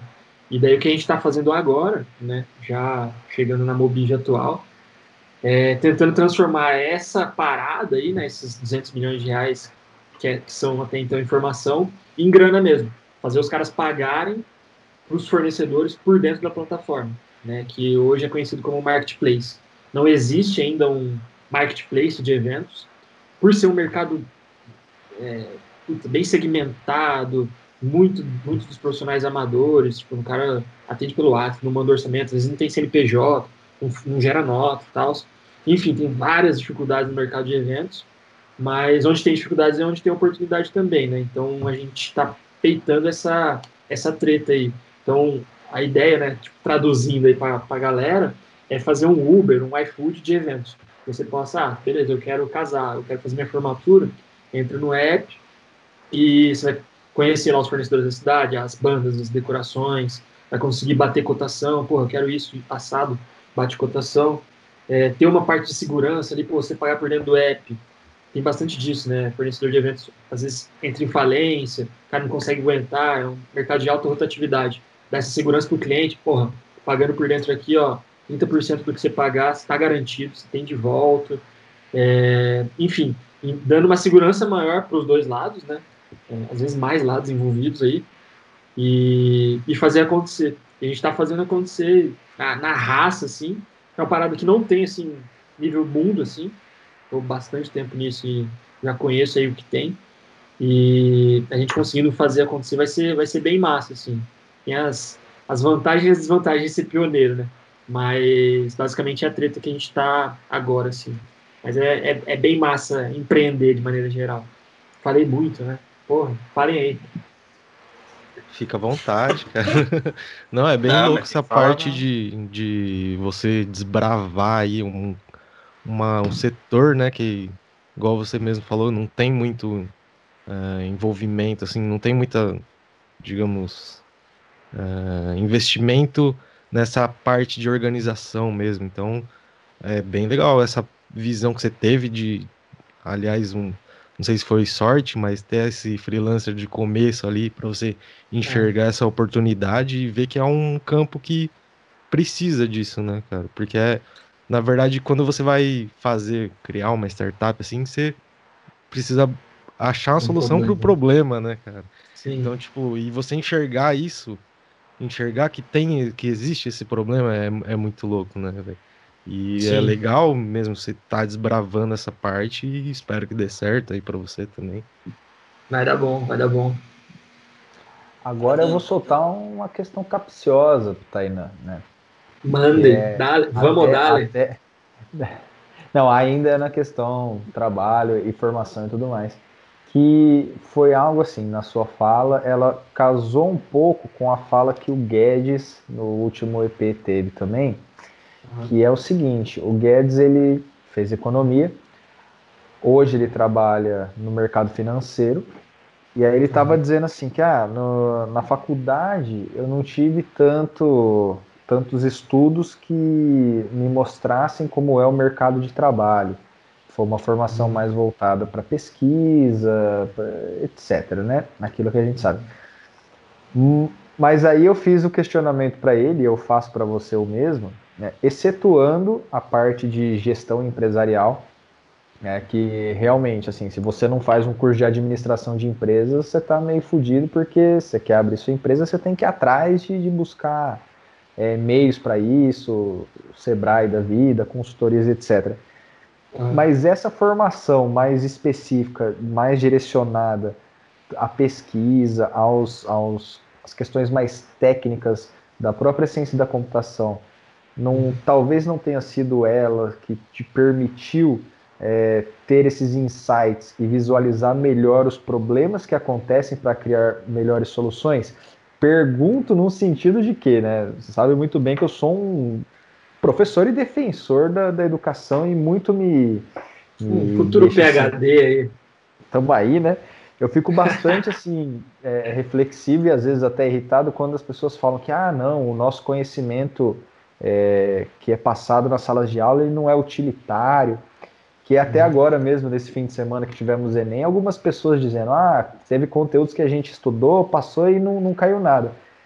Mas é assim, né? Esse conhecimento que a gente aprende, ele precisa ser mesmo utilitário ou ele pode ser aquela caminha que permite que a gente construa o nosso caminho? Olha, soltei uma pergunta filosófica. Agora para você falar mais 40 minutos. Caralho, velho. Falou, falou do assunto que eu gosto bastante, que é educação. Cara, é capciosa pra caramba essa pergunta e bem complexa, tanto a análise quanto a resposta. Mas o que eu enxergo assim, tá? Por partes. Eu já conversei com outros docentes da UEM sobre isso. O Lucas Nani é um que está lá no DIN. É, Tá, primeiro, responsabilidades, né? Acho que a responsabilidade não é só da academia, como é da sociedade inteira. A formação de um, uma pessoa ou de um profissional é da, da sociedade inteira. É, vamos, vamos comparar aqui. Os americanos. Os caras estão com. Tal, tal como eu falei do, do esporte acadêmico, as empresas, né? Porque a gente tem que pensar no fim, né? A gente está no jogo capitalismo e o fim é grana. Mesmo que for alguém que vai bancar a educação, né? A, grana tem que sair de algum lugar. É, as empresas próximas da academia, mesmo que a academia seja teórica, faz bastante sentido para mim. Primeiro, né? Então, dois, você perguntou sobre abertura de visão. Pô, a teoria não dá uma abertura de visão pro cara, né? Para ele saber onde aplicar, tal. Com certeza. Tipo assim, me formei um profissional que eu consigo enxergar a parada de longe, né? De longe, assim, de alto nível, para daí tomar decisões. A prática, é, inevitavelmente, vai ser mais fácil. Né? O, o utilitarismo, acho que é isso que você quer dizer. Concordo é, completamente. É, eu acho que o que deve se incentivar, e daí não sei as porcentagens, né, ou o método de se fazer isso, é que junto com essa teoria já possa ilustrar. O que falta é você, dentro da faculdade, visualizar o que você pode fazer com aquele conhecimento. Certo? É, você, não, você não sabe, por exemplo, eu como acadêmico de ciência da computação, que eu pensava, porra, eu posso fazer site ou trabalhar nas empresas aqui, Banner, DB1, que é as empresas que a gente conhecia lá dentro. Cara, ou site ou trabalhar nessas empresas. Tipo assim, é um escopo muito fechado, né? É, sendo que você pode fazer zilhões de coisas, tipo, mano, tecnologia se encaixa em tudo hoje, né? Mas quem está lá naquele dia a dia, aprendendo ali sobre é, teoria da computação, sobre máquina de Turing, sobre algoritmos, sobre é, matemática discreta, lógica, é, o cara não está visualizando que, porra, isso faz bastante sentido, porque ó, dá para criar uma coisa assim, assado. E para mim, criatividade é raiz de educação. Tipo assim, eu sou muito contra aquela educação, é, não sei se é autoritária, mas vertical, tá ligado? Você deve, você deve estudar muito mais que eu isso, e eu creio que no futuro vai ser um negócio muito mais, usa a palavra P2P, né, mas é um negócio mais conectado, né? Você aprende tanto com o seu mestre ali, quanto com um aluno do seu lado, enfim. É, essa é a educação que eu, que eu gosto, assim. E para você incentivar, incentivar a criatividade, para mim está muito ligado aí sim à prática, ao utilitarismo, sabe? A você, beleza, ó, aprendemos sobre teoria ABC. Vamos usar essa teoria aqui, tá ligado? Porque daí você, na minha visão, você sintetiza esse conhecimento tá ligado? Você torna ele, pô, agora fez sentido. E até você incentiva que se aprenda mais sobre aquilo, porque ó, agora eu sei onde usar isso, tá ligado? Para mim, ah, agora faz sentido, ó, aprendi sobre plástico, sobre a química do plástico e fiz um copo sobre isso. Então, eu acho sim que é um pouco do, do dever, daí eu não, não responsabilizo a academia, mas assim, toda a sociedade, de fazer com que a nossa educação, né, e talvez desde antes da faculdade, seja mais, mais direcionada a fins práticos, porque no final a gente é a gente é construtor de solução, Né? O homem, no final, é sobrevivência. Né? Construir coisas para a gente sobreviver melhor, enfim. Para mim, o construir é bem forte, sabe? Para mim, é, o, o, fazer alguma coisa. Mas, claro, tem especia, especializações, né? Tem o, o Einstein, né, que faz a teoria, e tem todo o resto da, da galera que pega aquela teoria e aplica para fazer zilhões de, de soluções práticas. Não sei se eu consegui ser claro no meu, na minha visão. É, fui claro na visão? Sim, sim. Mas eu acho mais ou menos isso. Trazer. E trazer as empresas, daí que eu comecei falando, e finalizo com, finalizo com isso também, sobre a parte da educação. Cara, trazer as empresas é muito importante. Eu é, tento fazer isso, né? Eu faço com a professora Luciana um evento anual lá na UEM, para mostrar, porque eu acho que daí assim é a função das empresas e não da academia. Isso é, talvez possamos concordar que as empresas têm que estar tá lá, velho, e tipo, trocando ideia com o professor, trocando ideia com, com, com a molecada. A empresa tem que consumir da, da, da faculdade tanto quanto o, o, inverso, sabe? E, e mostrar, e tipo, ó, falar, ó, dá para vocês fazerem isso e, e aquilo. Enfim, é, isso acontece bastante fora do Brasil. Tipo, sei lá, você sai para mestrado para fazer uma parada junto com a Pfizer, por exemplo, ou fazer uma parada junto com a Ford. Puta, velho, que experiência da hora, tá ligado? E não tira nada da parte da, da teoria.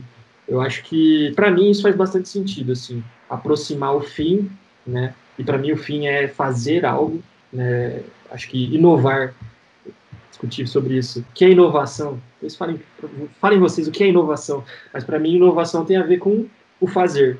Você só estudar, tal, tal, tal, você não está fazendo para a realidade, assim, sabe? Então acho que tem que conectar os dois mundos, assim. Enfim. Define com uma, não uma palavra, mas uma mini frase, né? A famosa indissociabilidade da teoria e da prática. Indi indissociabilidade, não sei nem que é isso. Fala de você novo. não é, você não pode desassociar, né? O que a teoria e a prática. A prática sem teoria ela é mera reprodução, a teoria sem prática ela é mera ideia vagando no éter. Né? Não tem uma não tem uma realização, né? Você uhum. é, é, concordo plenamente. A humanidade, é a sobrevivência em última instância uhum. E solução para o, o dia a dia, né? Sim. constantes evoluções e aplicações. É, a galera até muito, muito se fala, né? Porra, não, as, é, nós teremos sistemas produtivos que em breve substituirão humanos e nós teremos desemprego em massa. Cara, quanto mais as máquinas fizerem para a gente, mais tempo livre a gente tem, melhor a gente consegue é, desenvolver até a própria humanidade como um todo, né? trabalhar oito horas por dia é chato pra caralho. Só oito? Sim. Você é, um, você é um explorado, um mega explorado é um... produtor de mais valor. Você é o cara mais chicoteado desse grupo aqui. Eu gosto de falar que sou escravo, escravo da modernidade. Olha só.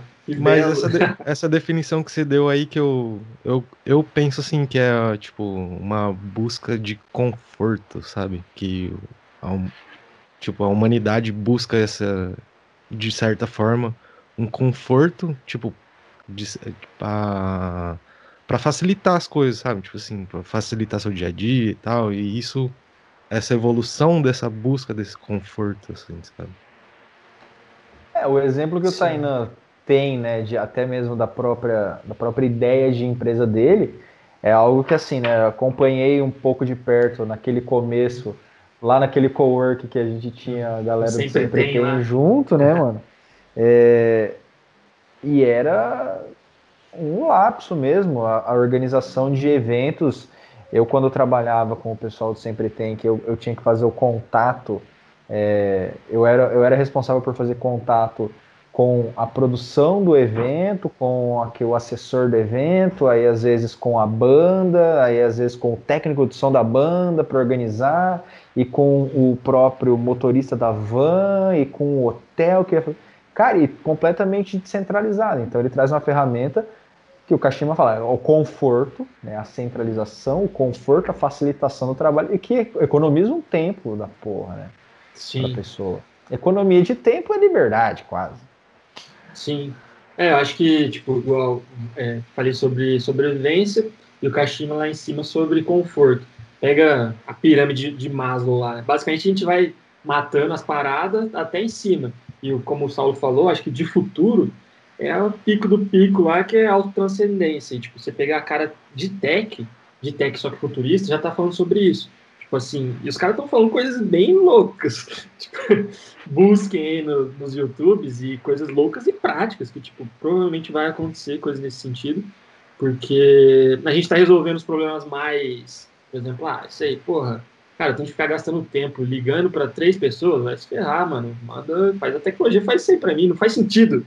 Eu, Saulo Testa, um, um ser com zilhões de, de períodos de evolução aí, todo, todo feito pela minha mãe para que para desempenhar coisas lindas pela humanidade, ficar ligando para um, um outro para falar coisa óbvia, assim, né?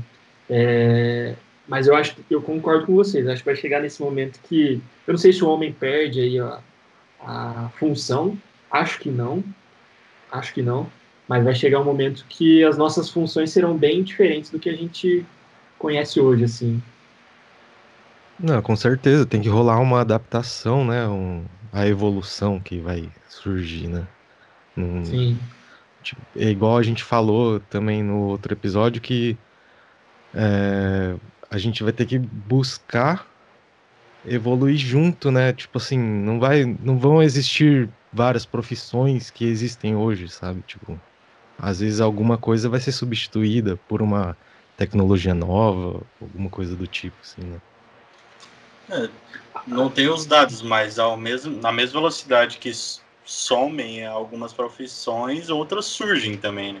Tem algumas Sim. profissões que a gente nem sabe que existem, mas existem. Então, Sim. tipo, não vai dar. Não, ao mesmo tempo que muda para um lado pior, mas aumenta do outro. Então, a especialização é, também... cada vez aumenta mais. Sim, também tô nessa. Eu acho que por exemplo, você pega, a gente citou a Fome no começo da conversa. Patrocinador, não é patrocinador, é um parceiro do 44 Podcast. É, cara, você pega as, as, profissões lá, é tudo profissão tecnológica. Tipo assim, todo mundo tá trabalhando no PC lá. E é uma, uma grande empresa. Então, tipo, como o Jean falou, é, são, são as especializações. O que, que era um digital influencer, social media manager, há dois, três anos atrás, né? Então, acho que a gente vai, vai se adaptando e vão surgindo novas profissões e outras morrendo. Mas acho que nada, nada novo, né, por aqui.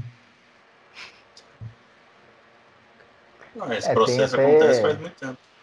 Tem até estudos aí que, tipo, das crianças que nas, estão nascendo, nasceram nos últimos cinco anos e estão nascendo nos próximos cinco anos, nessa, nessa década, elas uhum. não vão trabalhar nas mesmas profissões que a gente tem hoje quando elas atingirem a, a sua idade adulta, a sua idade de Sim. população economicamente ativa, né? Sim. Como hoje ninguém, não tem ninguém acendendo lamparina da rua com óleo de baleia. Né? Sim. Nós mudamos esse paradigma. O que é gostoso o... demais, cara. O, o, o menino que tá, desapare... tá desaparecido ainda, o, o Jack Ma, dono do Alibaba lá, CEO do Alibaba? Tá, tá sumido, tá sumido. Tá sumido ainda, né? Tá então, sumido. você que está assistindo há 60 dias, ele ainda está sumido. Caso Alô, no Jack. futuro ele... Você que veio do futuro aí já sabe a resolução desse caso, nos avise. Mas ele, ele fala, né? Eu vi uma, uma entrevista dele, palestra, sei lá, que ele fala que a principal habilidade que ele busca nos funcionários é, é a habilidade de aprender e se adaptar. Porque daqui para frente, né, a gente já está vendo isso, as coisas vão mudar cada vez mais rápido. Então, tipo, a principal habilidade do profissional do futuro é se adaptar, ponto, né? Tipo, aprender e se adaptar, porque vão surgir novas coisas e novas possibilidades, novos desafios. Vai ter que ver aquela parada, parar de se estagnar, aprender e resolvê-la. Né? Porque daí isso vai ser cada vez mais útil. E uma, uma parada. Eu gosto bastante desse bagulho. Fala aí que é inclusive um dos pilares dos relatórios da Unesco do final do, dos anos 90. Educação, tesouro a descobrir, que é isso, aprender a aprender. Sim. A capacidade Sim. do ser humano em aprender novas atividades, né? Sim, e principalmente o, o, o autodidata lá, né? O que eu mais acredito é isso. Por isso que eu, creio aí que o, o mestre continua tendo sua função é mais de guia do que de gerador de conteúdo, assim, sabe? É, porque eu acho que aprender a aprender é, é o principal ponto, assim. E eu acho que a gente, hoje, né, com as nossas crianças, a gente, a gente queria uma pergunta para vocês, hosts do 44 Podcast. Por que nossas crianças já sabem jogar Minecraft e outros jogos com 2, 3 anos de idade e só entram na escola aos 7 e às vezes tem dificuldade aos 7 em aprender o que a escola está se propondo a ensinar? por que, que elas já consomem YouTube? O YouTube é, é, uma, é uma escola né, de qualquer coisa, né? Então, tipo, como que a gente está, em que ponto que a gente está falhando? Que para mim, jogos e coisas desse tipo são uma forma de aprendizado tão grande. Tipo, eu aprendi muito com jogos, né? Imagino que vocês também. Então, acho que nosso jeito de olhar e falar com as crianças também precisa ser repensado, assim. O que vocês acham sobre isso? Ah, eu. Vou deixar para os educadores aí, né? Falarem. É, então, eu trabalho também na, na educação física infantil, no fundamental também, igual, igual o Saulo também. E o que eu vejo é que às vezes nesse sentido de, de saber já usar a tecnologia desde cedo e, e às vezes apresentar uma dificuldade de aprendizagem mais para frente na escola, talvez um pouco, não digo tudo, um pouco da, pode ser da falha da evolução da, da forma de ensinar, igual agora já foi falado antes aí, que, que, que, esse, que esse ensinamento não é só mais direto ali, professor ensina um aluno, que é muitas vezes alguns tra trazem ah, aquela sala que não é mais dividida em fileiras, em, em colunas ali, mas o círculo ali, que todos se ensinam, todos conversam, todos aprendem, então talvez mudar esse, não sistema de ensino, mas ver que, igual a gente falou que o trabalho evoluiu, a, a educação eu vejo que está em, evolu em evolução, uhum. Mas ainda, ainda assim precisa evoluir muito mais, essa, a parte da tecnologia, a gente estando lá dentro, vê que aos poucos, a passos curtos, e com às vezes alguma relutância de algumas partes, está sendo um pouco mais incluída, tanto como equipamento e, e, como conteúdo também. Então, por exemplo, aqui em Maringá tá come, vai começar, no Paraná não lembro, vai começar o ensino de empreendedorismo. Não sei como vai ser esse ensino de empreendedorismo, é, mas tipo, tá, rola essas preocupações, porém a gente ainda não sabe como vai ser e, e, tudo, e toda mudança que acontece, querendo ou não, ela é mais a passos curtos, mas o solo, o embasamento teórico dele prático também é muito maior que o meu, né? Então ele vai poder falar mais claro que eu. O meu é mais na visão prática ali do que a faculdade trouxe de teoria pra gente. Mas é isso. Que eu, a minha visão, pelo menos, eu acho que é isso. É que se tem também ali, né, essa... Eu gosto muito quando é colocado isso, Tainan, de... Ah, não, a criança, ela tá fazendo ali, ela pega o celular, ela vai e faz... Ah, mas aí vamos entender, né? Tipo, a criança, ela já nasce... No nosso contexto, a criança está nascendo imersa nessa realidade, né? Como uhum. nós nascemos imersos na realidade é, do jornal impresso, da datilografia, da fita cassete.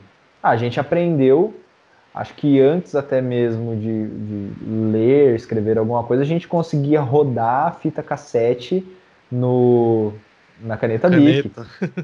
A gente entendia, é, a gente entendia que ali é, na fita uma seta gordinha, ela dava o play, ela começava a tocar a música, duas setinhas, ela acelerava, é, um quadradinho parava. E é muito. E, e, e esses princípios básicos, é, pictóricos, né, de, de gravuras, eles são mental, mais né? facilmente né? aprendidos pelas crianças, né? E até mesmo no desenvolvimento tecnológico das plataformas, é, dos aplicativos, eles são questões intuitivas. Cara, a gente, uhum. é, adultos nós, aí assim, a gente demora um pouquinho, mas muito rápido a gente desvenda os caminhos de um, de um aplicativo. E a criança ali, ela aprende pela, pela mimesis, né, pela imitação do adulto, mas também ela vai percebendo, é, e o adulto vai ensinando também. Nenhuma né? criança, se você pegar a criança, soltar o celular na mão dela, muito provavelmente ela coma ou jogue no chão. Mas se você for orientando ela nesse processo, ah, aqui, ó, aqui começa a marcha e urso. Se você encostar no meio da tela, ela para. Se você apertar essa setinha, ela vai para outro. Ela não está lendo, mas ela está vendo ali aquela figura e ela consegue, é, num processo de associação, no aprendizado. E isso ele se complica um pouco porque o, o desenvolvimento cerebral humano, né, a gente evolutivamente a gente nasce mais cedo do que pronto, né? Na natureza, todas as, as outras espécies já nascem prontas. Você só soltar o bichinho ele sai correndo, né? O nosso, por uma característica evolutiva, para a gente não destruir os canais de saída de nossas mães, a gente nasce antes com uma cabeça um pouco menor do que aos dois anos, né? Que seria a, a, gestação padrão. Então a gente demora um tempo a aprender é, é, a desenvolver até mesmo biologicamente esse cérebro, né? Tanto que se você encontra estudos aí que comparam tranquilamente crianças de 2 a 3 anos com cachorros ou macacos nas suas atividades mais, mais elementares, né? E o processo da escrita, é, o aprendizado da escrita, ele é um dos... Ele faz toda a diferença. Né? Ele é dos, ele é dos brabo, cara, porque você tem que associar é, figuras e promover significados, né? Então, o pessoal da neurociência estuda muito isso, da psicologia do desenvolvimento estuda bastante isso, que é a associação dos símbolos e signos, né, tendo sentido e significado. Pra gente, por um exemplo assim muito bacana de se fazer. Você já foi para quais países assim, Tainan? Putz, de cabeça? É assim, tipo, ah, uns três países Regiões. rodou aí. Regiões, regiões ah. do planeta. Tá. Rússia, é, Turquia, Brasil e ponto. Ótimo. Rússia e Turquia são exemplos maravilhosos. Eu ia dar o exemplo chinês, mas já que você caiu na Rússia e na Turquia, a Rússia e a Turquia, elas têm. A Turquia tem um alfabeto um pouco mais próximo, mas tem algumas diferenças. A Rússia tem um alfabeto completamente diferente do nosso. Uhum. Como que você se sentiu tentando ler uma placa em russo? eu diria como eu me senti tentando pedir comida no restaurante que só tinha o cardápio em russo. Foi complicado. E tentando me comunicar com a gar garçonete. É impossível, aparentemente. Então, isso, isso é analfabetismo. Você é analfabeto em russo. Sim. Você é alfabetizado em português, inglês, espanhol, etc. Kashima melhor que nós, né? Vocês acabaram de escrever meu dia a dia aqui no Japão. Não, Caixinha já tá há 30 anos aí, velho. Você precisa saber tudo já. Então, assim, só para terminar, dá, né? Meu esse, amigo, não dá. Esse processo, o processo de aprendizado da escrita, ele é um pouco mais penoso. E ele se dá ali quando o cérebro, o cérebro já tem que estar um pouco mais desenvolvido, coisa ali a partir dos 4, 5 anos de idade. Mas também tem um processo crítico à educação, né? A própria formação dos professores que a gente vem passando você analisar em nível global uma divisão do tipo de formação de professores e o tipo de educação que se pretende. Né? Nesse relatório que eu te falei, da, da Educação Tesoura Descobrir, você tem. São projetos educacionais muito no caminho do utilitarismo, que eu te falei. Não no uhum. sentido de formar uma pessoa que, além do utilitarismo do dia a dia, consiga se virar, mas não, ela é formada só para fazer isso, né? e um paradigma até mesmo brasileiro de língua e matem língua materna e matemática.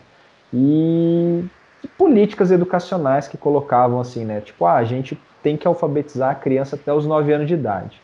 Porra, 9 anos de idade a gente já tá bem grandinho, né? Enquanto isso a gente tinha crianças analfabetas. E aí, nesse campo da política educacional da alfabetização, se colocou: ah, se eu posso alfabetizar até os 9 anos, eu deixo para alfabetizar no último ano é uma, uma compreensão pedagógica equivocada.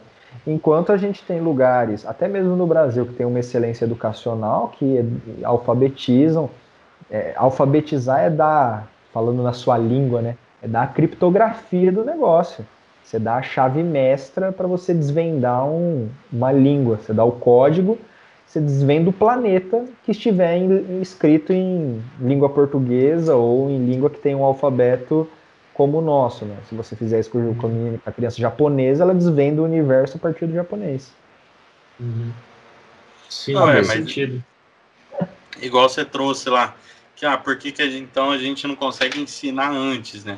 Hoje a gente vê que a obrigatoriedade da educação, pelo menos aqui no Brasil, não são, reg- não são leis federais, nem estaduais em alguns estados, mas que a obrigatoriedade, por exemplo, no Maringá, a obrigação de ter a partir do, do infantil 4. Então as crianças são obrigadas a estudar a partir do- dos 4 anos. É nacional, é nacional. e- é, é nacional? É, Certeza? LDB. Certeza absoluta. Ah, A então partir tá, é dos porque quatro tem esse- anos, obrigatório. Ah, desculpa, o que não é obrigatório é educação física na cidade, desculpa. Eu confundi. É.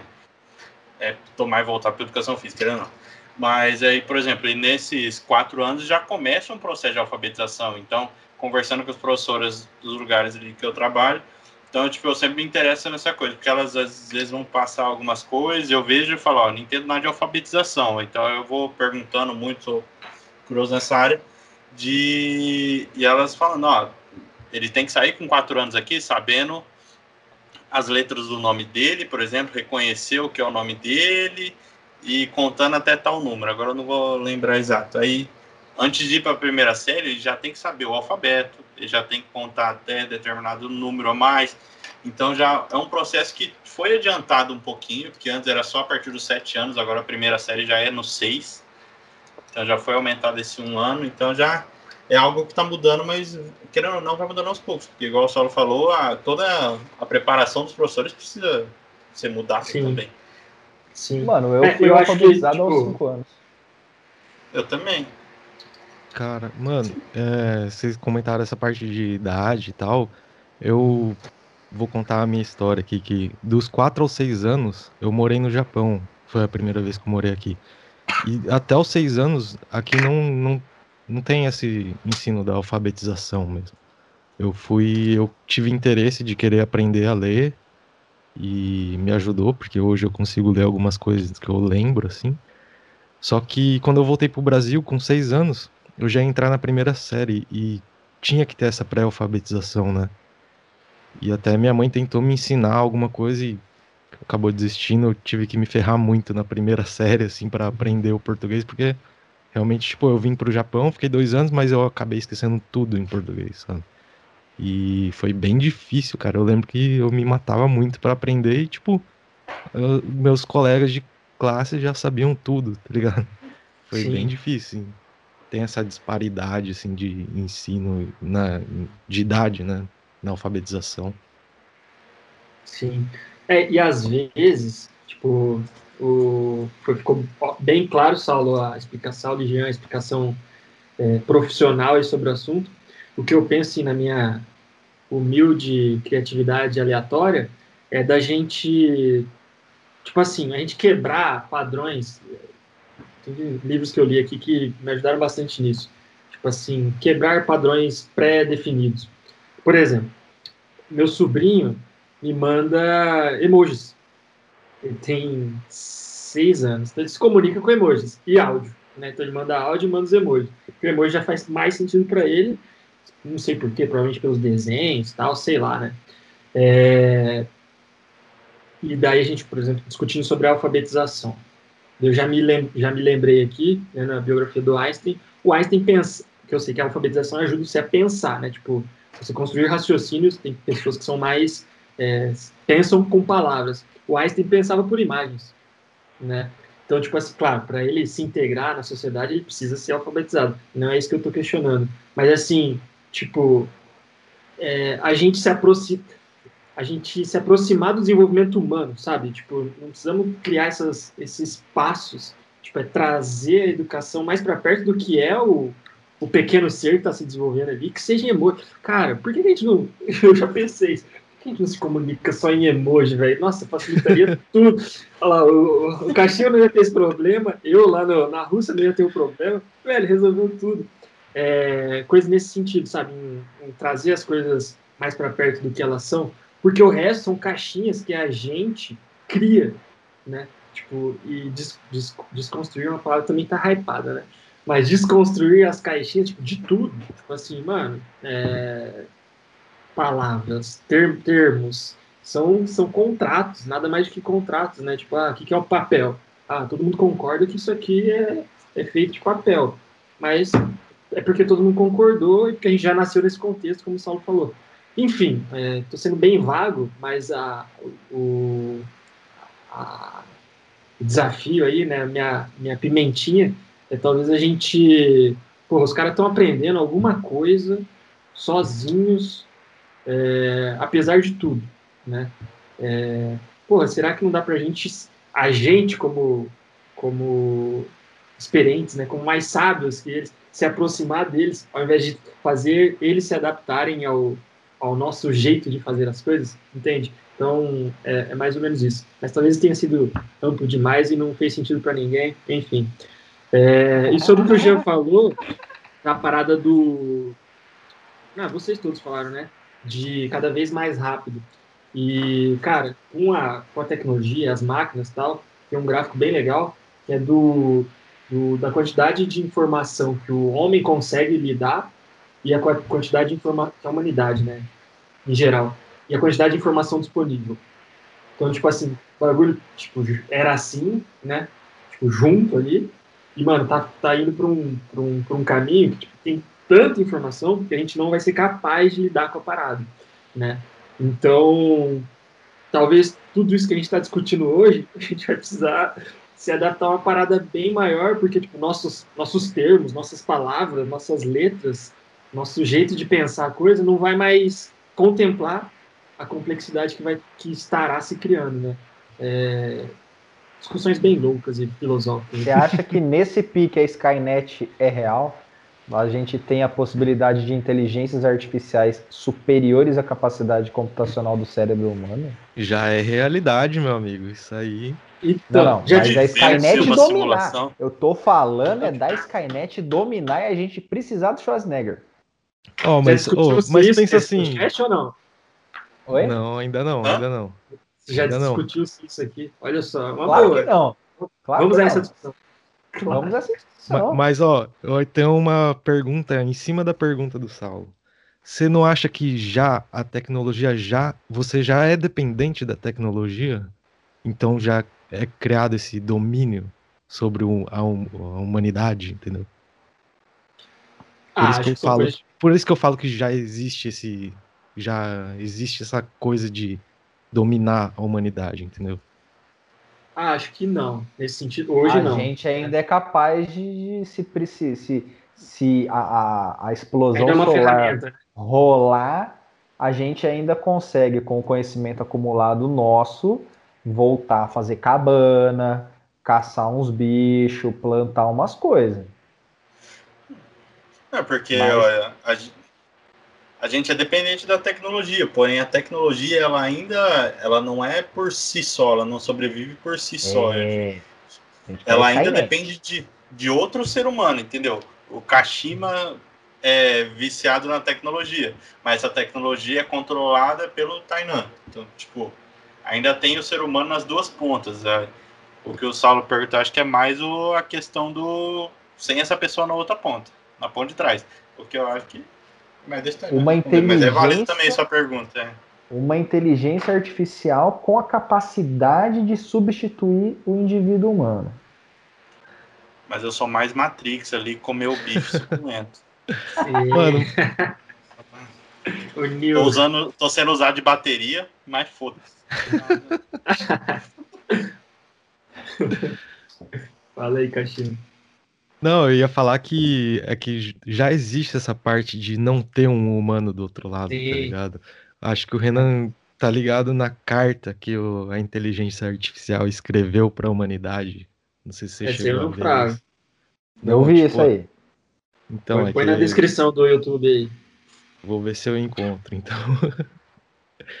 é que, Mano, eu... tipo, com, com, com a capacidade de, de aprender, né, sozinho, a máquina consegue ah, escrever sim. essa carta para a humanidade, entendeu? Mas eu não vi, ah, eu acho que eu, ver. Eu acho é cabreira isso? Cara, eu acho Então. que é, é aqueles geradores automáticos de texto. Você dá o tema para o computador, ele escreve um, um artigo sobre. Acho que foi alguma Ge- coisa assim. gerador- não foi? Gerador de Gerador lero, de Lero Lero. Rapaz, rapaz. Só que aí o texto Olha que ela criou é como se o mundo não precisasse mais dos humanos, alguma coisa assim. Eu lembro que eu vi alguma coisa assim, mas não, não cheguei a ler. Acho que é isso. Não é isso, Kashima, sei lá. Não, é que tipo assim, é, é um, na verdade é uma inteligência, inteligência artificial que ela tem a capacidade de aprender e evoluir, né? E tipo, questionou, questiona-se muito a necessidade da humanidade na Terra, entendeu? Esse é o Ah. medo do, do humano sobre inteligência, inteligência artificial, tá difícil falar. É, se realmente a máquina vai aprender a ponto de falar, meu, não tem por que existir um humano na Terra. Então, tipo, vamos matar todo mundo e que se dane, tá ligado? Mano, tem o Skynet. Vou pegar aqui É. enquanto vocês falam. É Skynet. É, Basicamente. esse é o ponto. É a a inteligência artificial entender que a humanidade está provocando. A humanidade é o motor da sexta extinção em massa. Então, para o planeta existir, nós vamos matar a humanidade. Exatamente. Não dá Creation. nome. Creation. Creation. A gente põe na descrição também. que Esse ele só tem em inglês, mas, nossa, mudou. Nossa, o bagulho é louco. Mudou do jeito que eu penso tudo, assim. Sério, velho, bem louco. Eu indico pessoas que tiverem estômago para ler, porque ele é bem complexo, assim. É, o- é, Creation, Life and How to Make It. Então, um cara que cria, é, tentou criar uma inteligência artificial completa, assim. Tipo assim, que então ele criou tipo, toda a estrutura em software, né? De, de aprendizagem, de- a estrutura química do, do bonequinho ali, né? Do bonequinho que ele faz, comida, enfim, bem louco. E o cara faz umas perguntas assim, velho, porque pra você falar sobre isso, você vai ter que ser filosófico de fato, né? E, então ele pergunta, por exemplo, questiona realidade, o que é realidade, o que é físico, né? Questiona várias coisas assim, questiona essa parada que a gente conversou de termos. Mano, o que é um termo? O que é preto e branco? Preto e branco é coisa que a gente concordou que, que são assim, que são as coisas que dá treta na humanidade, o que é certo e errado, é, é- é bem pessoal essas paradas. Mas voltando, e esse livro é, se vocês tiverem, sei lá, tempo, leiam, que é bem louco. É, eu acho que eu vejo é, que ela ainda ainda tá e por algum tempo ainda vai estar como ferramenta. Ela é ferramenta hoje. Então o Kashima falou, pô, a gente depende? Sim, mas depende como ferramenta, igual muitos de nós ainda depende de álcool para esquecer a morena, né? Então Ah, eu- depende. Se acabar o álcool do mundo, você vai, caralho, mas você você sobrevive, né? Você usa aquilo para melhorar a sua vida. E eu acho que é, também, também não vejo o, o- a pergunta do Sal, né, a Skynet ali, como um, um, um Android, né, um robô que tenha todas as funções de humano. Também não acho que é Skynet. Eu acho que isso seria caso a gente tivesse, então, em vez da gente estar aqui e tem uma ferramenta, a gente estivesse dentro de uma plataforma, que essa plataforma é a parada que está movimentando tudo. Né, Sheldon que, tipo, Cooper. É, tipo assim, Ah. o que, por que, que o Sheldon fala? Não, ele cria um robozinho com a tela e ele vai nos lugares, tipo, do quarto dele, ele vai lá, interage, interage com as pessoas, tipo, ah, não tem por que eu sair do meu quarto, tá ligado? Olha só, útil em tempo de Covid, hein, mano? Sheldon é, visionário. É, e essa é uma treta grande, velho, na, na, na indústria da tecnologia, que é IA forte versus IA fraca. IA forte é esses caras que acreditam, mano, a gente tem que olhar o que a gente tá fazendo aí, senão vai dar merda. IA fraco é, velho, pode fazer pra porra que vai ser sempre uma ferramenta, né? Eu ainda não tô certo da minha decisão, mas um pouco do que esse cara fala, que são argumentos bons, tem cara bom dos dois lados, defendendo os dois lados. Por exemplo, Steve Hawking e Elon Musk defendem a forte. Elon Musk fala, mano, temos que olhar essas porra aí, porque pode dar merda. E é um dos caras mais tá mais pra frente nisso, tá fazendo a Neurolink lá, enfim, é, dono da SpaceX, quem não sabe, dono da Tesla, enfim. É, dono assim, né? Fundador. E, mas tem cara tipo, sei lá, o próprio Jack Ma, nosso sumido, é, que não acredita que que vai chegar nesse ponto. Esse cara aqui não acredita. Ele fala assim, mano, pra você melhorar as coisas, você precisa de iterações. E o ser humano, né, a máquina ser humano, cara, passou por zilhões de anos de iterações, né, é, para chegar nesse ponto. Então, tipo assim, toda a nossa célula, toda a nossa formação, tal, toda essa evolução né, já foi testada por, por, por sobrevivência mesmo, né? Ele é, defende bastante que evolução é sobrevivência, pô, você vai se adaptando ali às, às questões evoluindo. Então, qual que seria o sentido de uma coisa que a gente criou, tipo assim, há anos, e que não foi, foi levemente testada, dominar e ser mais foda que nós, que fomos testados pela própria natureza por, tipo, zilhões de anos, tá ligado?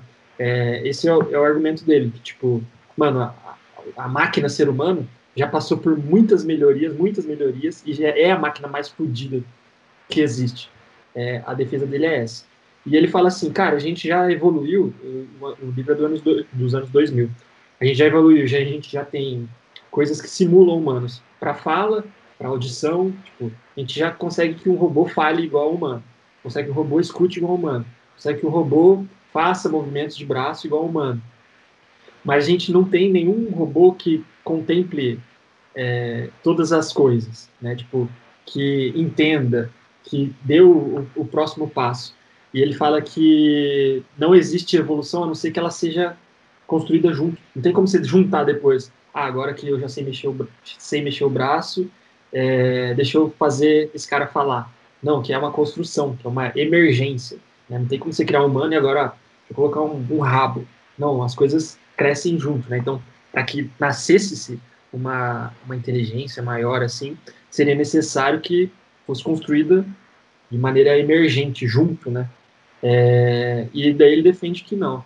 Eu não estou muito certo, não, velho. Eu acho que pode dar ruim. Eu gosto bastante do Elon Musk, que ele fala, assim. E é um dos caras que está em contato com as coisas mais pró aí.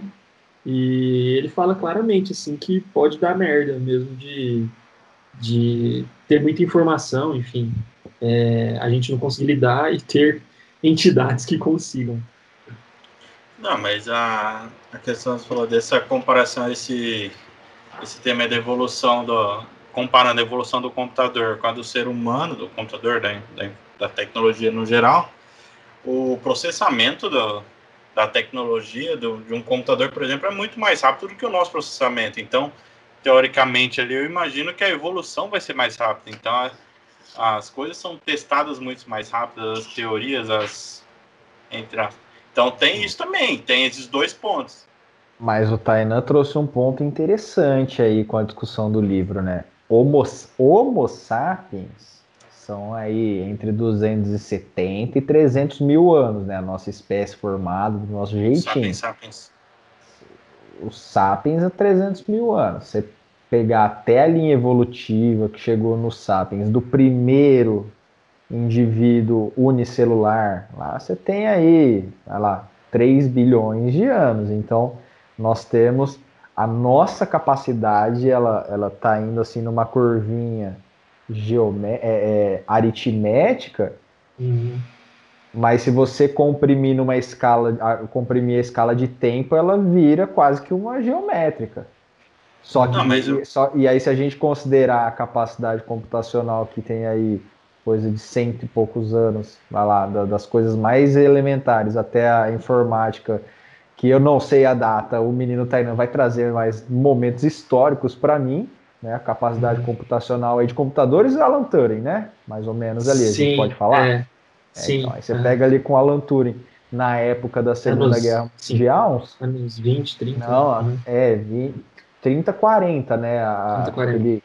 Aquele quebrou a criptografia da Enigma foi em 43, Sim. 42. Sim.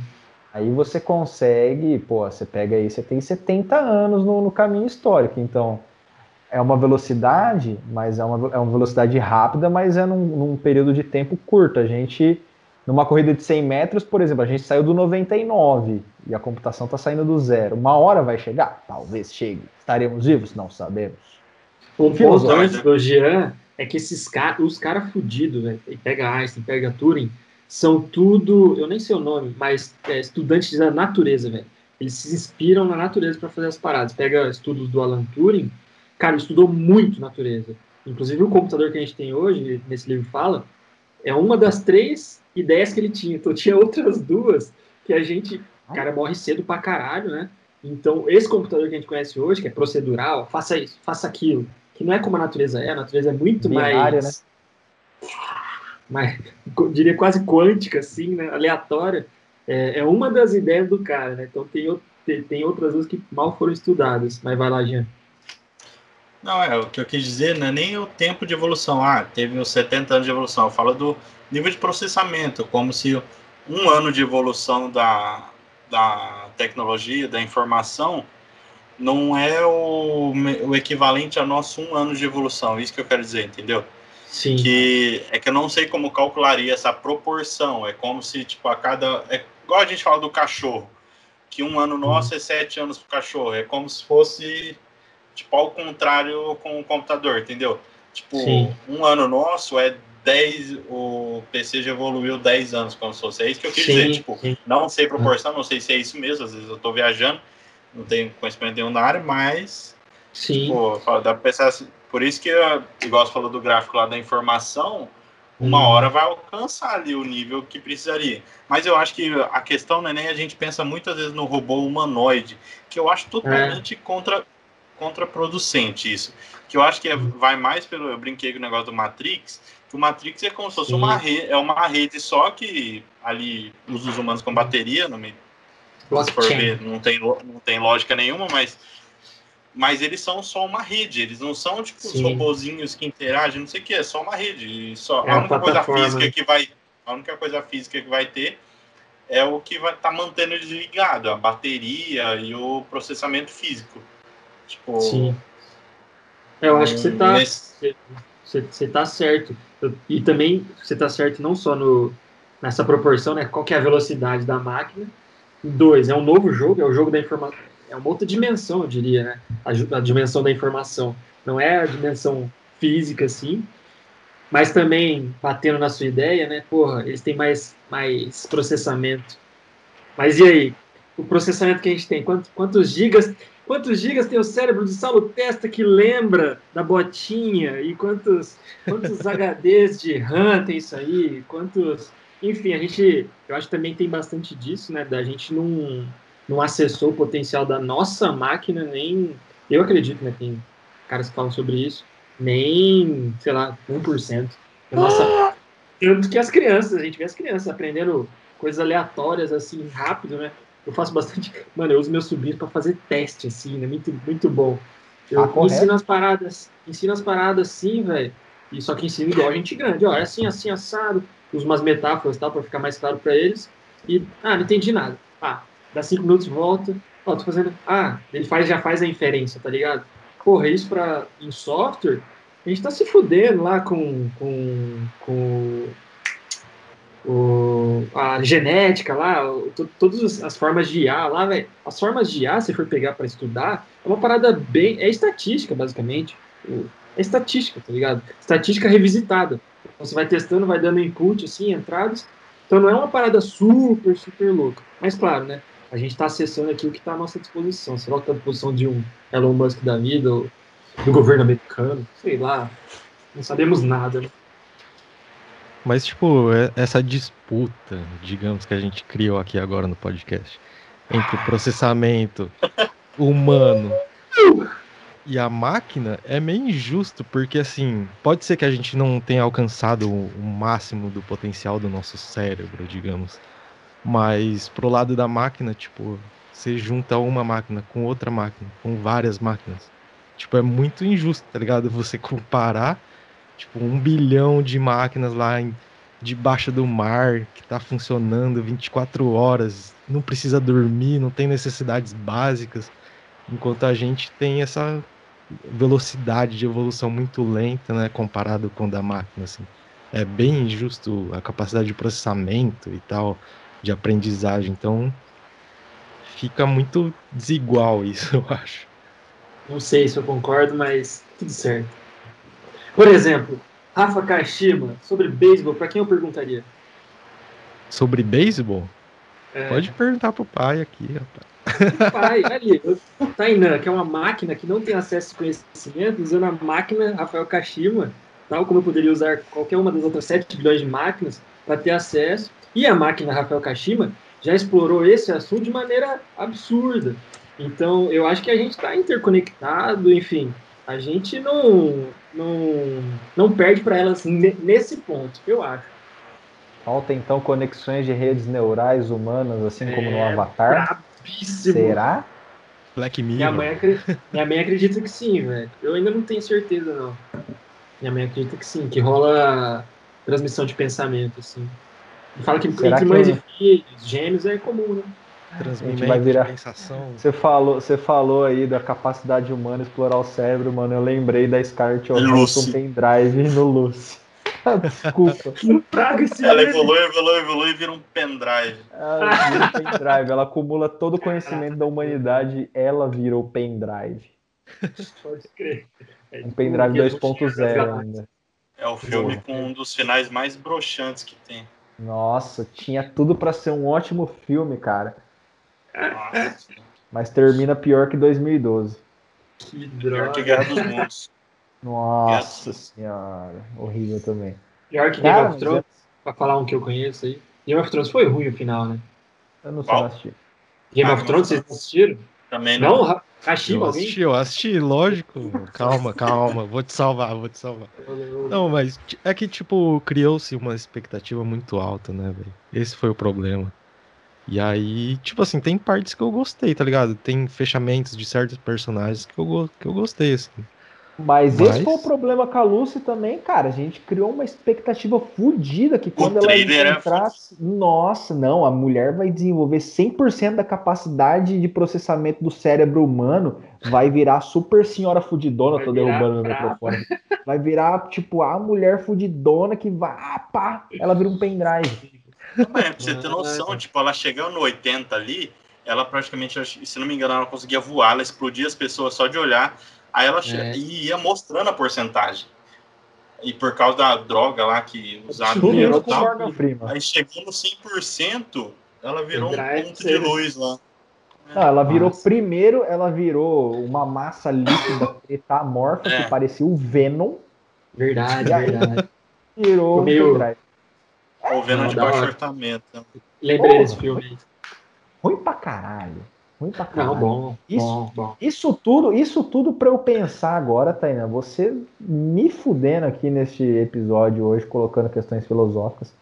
Será é, então que a gente não vai ter maiores avanços chegando próximo à capacidade da mente humana com a computação quântica?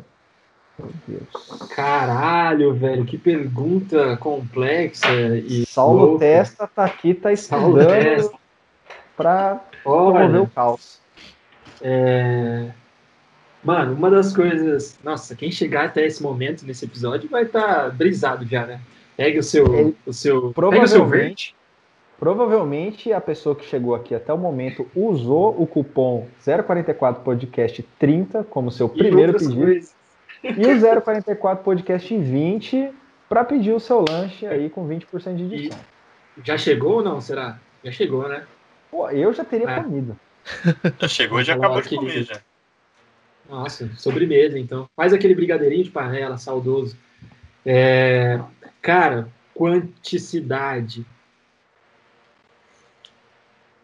Eu li a biografia do Einstein, velho, e é louco demais. Mas ele é o cara que falou que Deus não joga dados. E a física quântica tem a ver com isso, né? Do determinismo e não determinismo da porra toda. Tipo assim, e aí? As coisas estão definidas, tem uma, um caminho só, uma regra só, ou meio que a gente, as coisas estão acontecendo, é meio aleatório a parada toda, assim, né? Eu tava discutindo domingo com meu pai, olha que domingão. É... Ô, louco, bicho, olha essa fera aí. Eventualmente vai envolver Deus, essas paradas e tal. Eu, eu acho que a gente vai conseguir chegar nessa, nesse nível, assim. Acho que tem a ver com tem a ver com, com sabedoria da, da porra toda, tem a ver com iluminação. Acho que a, a ciência e a religião se misturam nessa parada. Acho que quando a gente chegar nesse nível louco aí, é, a gente vai estar tá bem perto do fim, digamos assim. E e sobre determinismo e tal, né, da, da do, do, quântico ali, que você brincou, mas acho que faz, faz sentido. Eu não sei se eu boto muita fé, não, velho. Eu acho que é. Eu tô um pouco com Einstein, apesar do, dos caras da, da quântica serem mais novos, do determinismo ali. Eu acho que para ser justa a parada, tem que ter uma, uma lei, assim, sabe? Seja matemática, que seja. Sei lá, mas as coisas têm que acontecerem de determinada forma. As coisas não são meio aleatórias. E o quântico, ele. ele, ele é meio aleatório mesmo, assim, tá ligado? E aí, é um ou zero? Mano, depende, tipo assim. Pode ser zero, pode ser um. Mas pode ser o Tainan mente limitado aqui. Mas eu acho que a gente vai chegar nessa evolução que você falou, do, do 100%, ou ser nós, ou sim, nossa evolução aí. Mas eu acho que não vai ter a ver com a, com a com teoria quântica, não, hein, mano. Não sei. Não sei. Porque até tava? Quando saiu, inclusive, né, a notícia de que o Google estava utilizando, havia criado o seu computador quântico com a velocidade de processamento pirocada aí para caralho. Uhum. Eu fui atrás, é, tem, até, tem um vídeo muito legal, olha aí a propaganda, olha o merchan dos canais aleatórios, um vídeo do Ciência Todo Dia. Sobre Ciência Todo Pedro, Dia. Do Pedro, do Pedro Loss, sobre a computação ah, quântica, muito, muito bacana para nós que somos é, burraços e leigos. E eu acho que não, assim, nós vamos ter celulares e computadores, pelo menos, que não fiquem travando e enchendo de Baidu o nosso computador. Você tá ligado que se, se existe, no partir do momento que existir, se já não existe, né? É igual aquelas paradas, já leu sobre Tesla, esses caras meio brabo que, tipo assim, aparentemente, é uma teoria das, da conspiração, mas que os caras descobriram um monte de coisa que, tipo, tá, tá guardada, porque se, se vier conhecimento público é foda computador quântico é isso, velho. Porque se tem um computador quântico, ele destrava todas as senhas que existem. Tipo assim, ponto. Tá ligado? Ele, ele, ele acaba com o conceito de blockchain. Do bit... Ah, o Bitcoin tá valendo bilhões aí. Mano, me dê, papai. Ele, ele minera a porra toda. ele, minera, ele minera a porra toda e assim, em, em segundos. Então, tipo assim, ele, ele meio que destrói o nosso. O, que a gente. A estrutura que a gente montou, né, de informação e de segurança, criptografia tem bastante a ver com, com tudo, assim, né?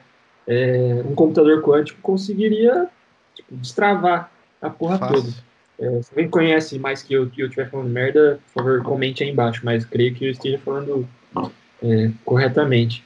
Mas se existir, velho, vai ser louco, hein? Vai ser bem louco. A gente vai se adaptar eventualmente, né? De fato. Vê, vê se eu tô errado, mas vou tentar traduzir para uma linguagem mais fácil, assim.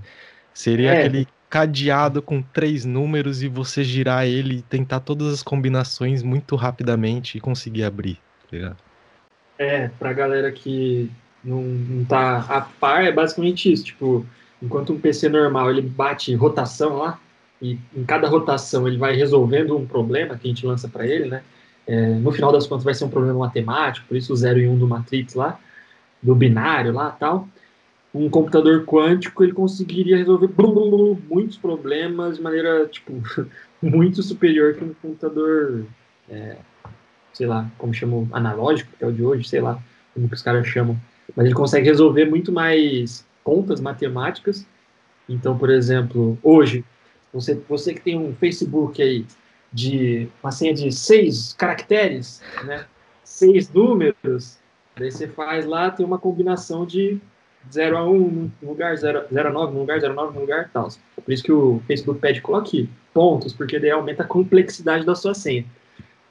O hacker, que a gente estava conversando de hacker, né? Ele vai tentar o quê? Por, por força bruta, ele vai tentar bater todas as senhas. É... saulotesta.gmail.com 0000, saulotesta 0001. Um computador quântico conseguiria fazer vários testes rápido então ele conseguiria descobrir, destravar cadeados, como a Shima falou, de maneira simples até. É, esse é o risco para o que a gente tem. Mas uma pergunta de leigo total, porque eu não faço a menor ideia do que é um computador quântico.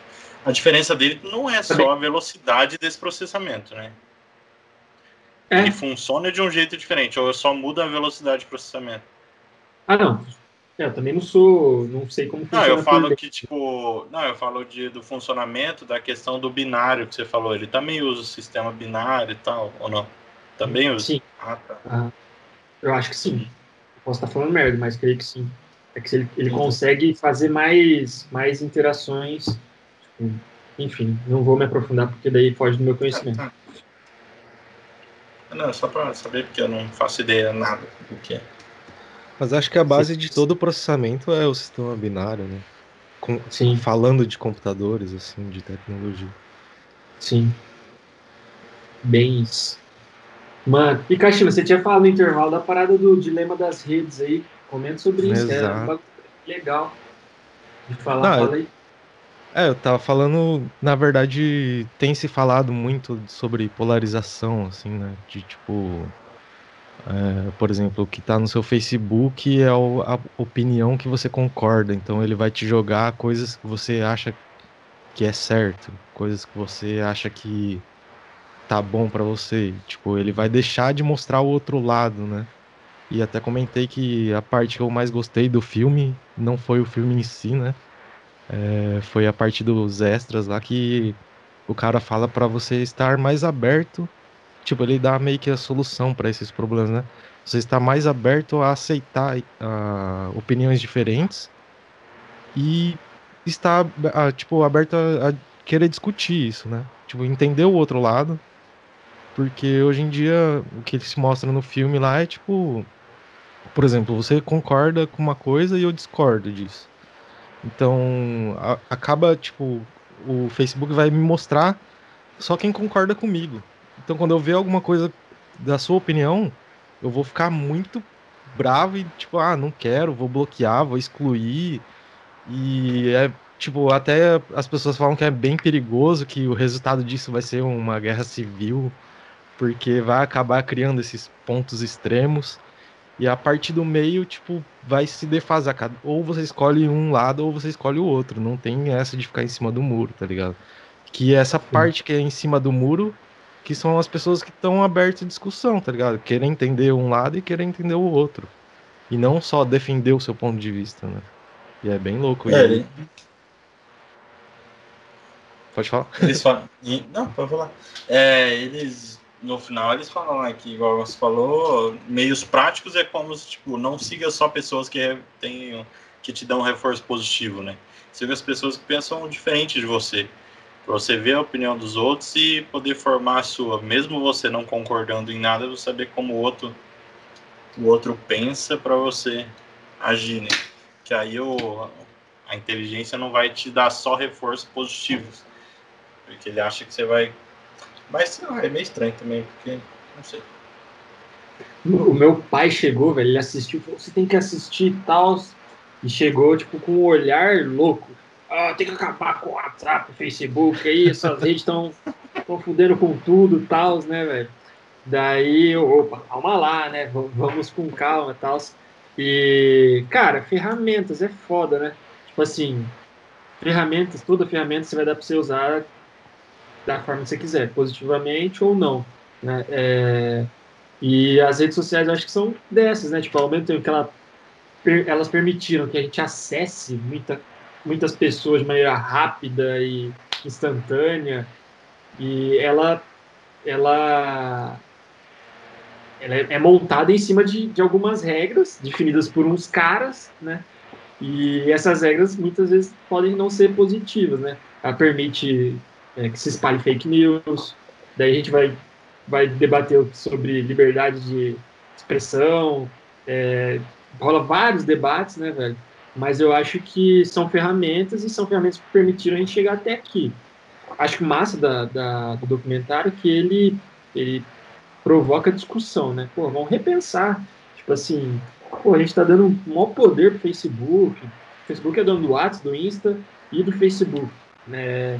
E tá, tá se discutindo isso nos Estados Unidos. Cara, vende uma dessas porra aí, porque vocês, vocês são o monopólio da, da comunicação das pessoas, né?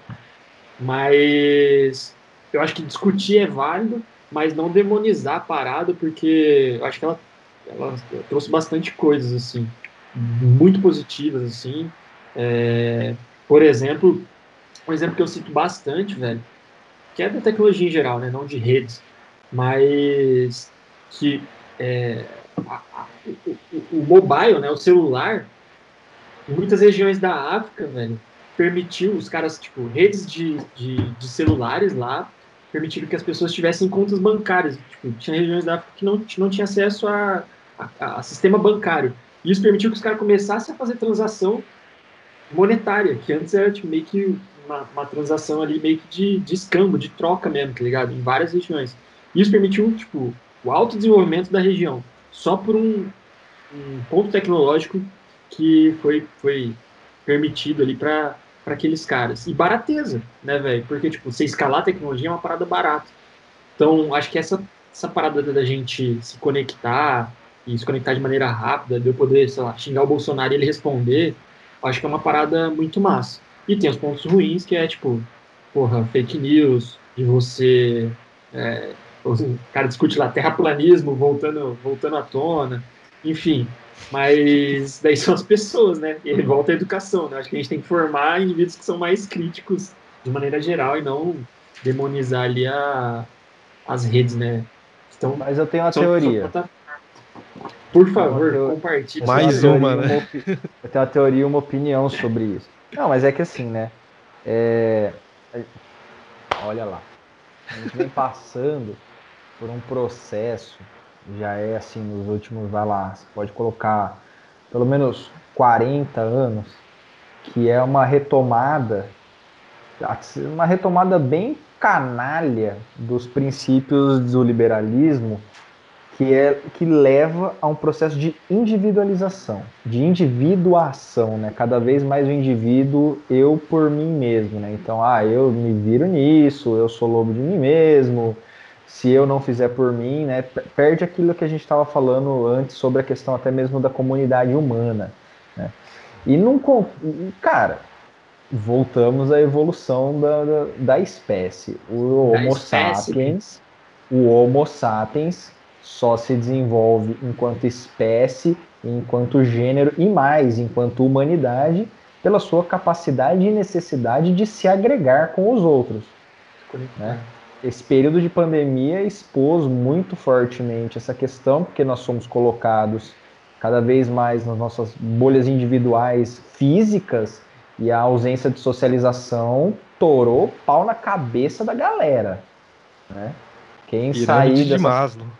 Quem é, quem quem saiu inteiro dessa pandemia, não sei, ou é muito rico e tem muito acesso a muitas coisas, ou então não respeitou o isolamento para o terror da OMS. Sim. E aí, o que acontece?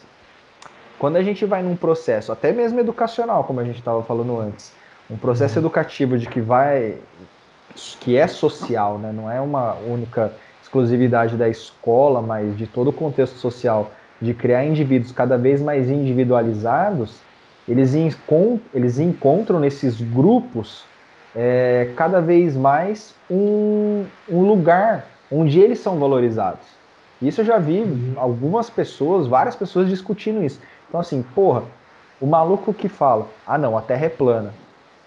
A consciência científica coletiva fala, pá, caça é uma chacota, cala sua boca, você tá errado. Uhum. Mas tem uma outra pessoinha que fala assim, não, cara, talvez a Terra seja plana, vem cá comigo. Não, talvez a Terra realmente seja plana. Porra, mas não tem aquele negócio do domo Aí você vai criando nichos e as pessoas vão se congregando cada vez mais pelo interesse comum e, e, pelo reforço positivo da socialização e da integração uhum. entre o grupo, né? E as redes sociais, uhum. elas fazem isso e acentuam isso, porque, porra, eu encontro um cara de outro estado que pensa da mesma forma. Porra, eu não tô errado, tem mais gente que pensa isso. E, putz, a gente descobriu a verdade. Vou até fazer um triângulo Illuminati. a gente descobriu a verdade. Olho de então, É, ó, aqui, ó. A gente descobriu a verdade, nós, nós não, a nossa missão. E isso vale para N questões. Até eu mesmo falo isso com uma certa propriedade de um campo da esquerda. Tem uma galera que é, parece que descobriu a roda e coisas assim muito elementares da humanidade, não, você tá errado, e aí vai e cancela. Ah, você tá errado, e grita. Então, assim, é, é um ponto que as redes sociais, elas amplificaram esse contato e essa socialização entre os iguais, né? O Kashima estava falando isso. É, colocar, sair das, das próprias bolhas é fundamental. Exceto se for nazista. Nazista a gente tem que tacar o pau mesmo. Né? Mas de resto, pra cima, é debate, é discussão. É porque aí eu falo do nazista, porque se tiver algum nazista ouvindo o 044, eu não gosto de você. E eu aplico o paradoxo de Popper, né? Contra a intolerância. Você não pode ser tolerante com o intolerante. Sim. Senão a gente vira o Brasil Carl- 2018 Karl pra frente. Tá aqui, hein? É, Olha lá. O brabo. É É, brabo. Eu acho que. Tá, mas só, só uma pergunta no seu pensamento aí. É, se atribui. Entendi, né? É a necessidade de estar em comunidade. Mas se atribui o individualismo, da, porque você começa falando do liberalismo tal, das pessoas estarem mais individualizadas, a essa necessidade. Porque para mim, eu acho que essa necessidade de estar em grupo já é inerente à nossa Ah, não, a espécie. necessidade de grupo é inerente, mas a gente tem tido um processo social que coloca a gente cada vez mais. O discurso é: você precisa ser. Por que, que a gente tem tantos é, heróis individuais, né? Que Ó, o- o paradoxo aí. É da hora pra caralho. Você Bravo. tem cada vez mais um processo educativo de que, tipo, ah, é, o self-made man, ele precisa ser vangloriado. Porra, ele se fez sozinho. Não, ninguém se faz sozinho nessa sociedade. É, aquela pessoa que é muito singular, ela precisa ser valorizada. O, o discurso, o discurso e o discurso formativo é para individualizar. Só Certo. que nesse, é, nesse contexto de choque, é, o indivíduo ele se choca com a comunidade, ele pertence à comunidade, então ele precisa buscar aquela individualidade dele dentro de uma comunidade. Uhum, sim. É, eu acho que, sim, da- daí concordo. Posso estar completamente totalmente. errado também. Não, eu acho que é por aí mesmo. É, eu acho massa. é, eu, eu gosto, gosto bastante de partes do, do liberalismo é, e gosto bastante de partes do, da- do, do vermelho aí. Não sei nem como tá chamando hoje, se é so- socia- socialismo, se é progressismo, progressismo. Mas eu gosto dessa parte da gente estar mais individualizado, porque eu acho que a gente, de novo, né, voltando a quebrar as coisas, a gente é muito complexo para ser colocado em caixinhas, né? Ah, o Tainan é o desenvolvedor. E o Tainan é. Acho que se vocês falam isso no, no episódio 1, né? Tipo, ah, trazer o cara aqui para falar sobre qualquer coisa. Você conhece ele por determinada coisa, mas sei lá, o cara curte balé, fale sobre balé clássico aí. Enfim. É, e eu acho que esse processo, a, rede so- a tecnologia trouxe muito isso, né? Com, desde lá da Amazon te oferecendo coisas que você também quer comprar. é, a a tecnologia nos entende mais, né? Tirando essa parte de nos conglomerar. aí. É, e esse processo é massa, né? Por, é, na- na- nas eleições.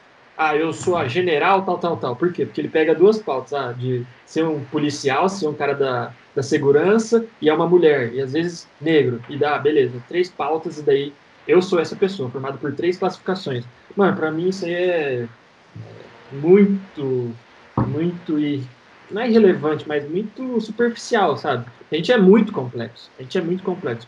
E eu gosto da gente ser tratado como tal. Então eu gosto dessa parte da individualidade.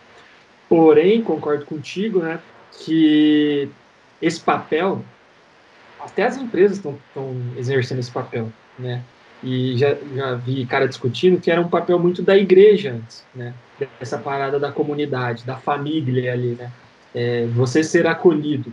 E hoje esses grupos e às vezes empresas, né? Tanto que existe o workaholic hoje, né? Não sei se com a pandemia vai diminuir isso, acredito que sim. Mas as empresas eram ambientes ali onde você, o que, que você é? Eu sou o cara do, do iPhone, ah, sou o cara da euforia. Aquilo lá te, é, é como você se vendia, né?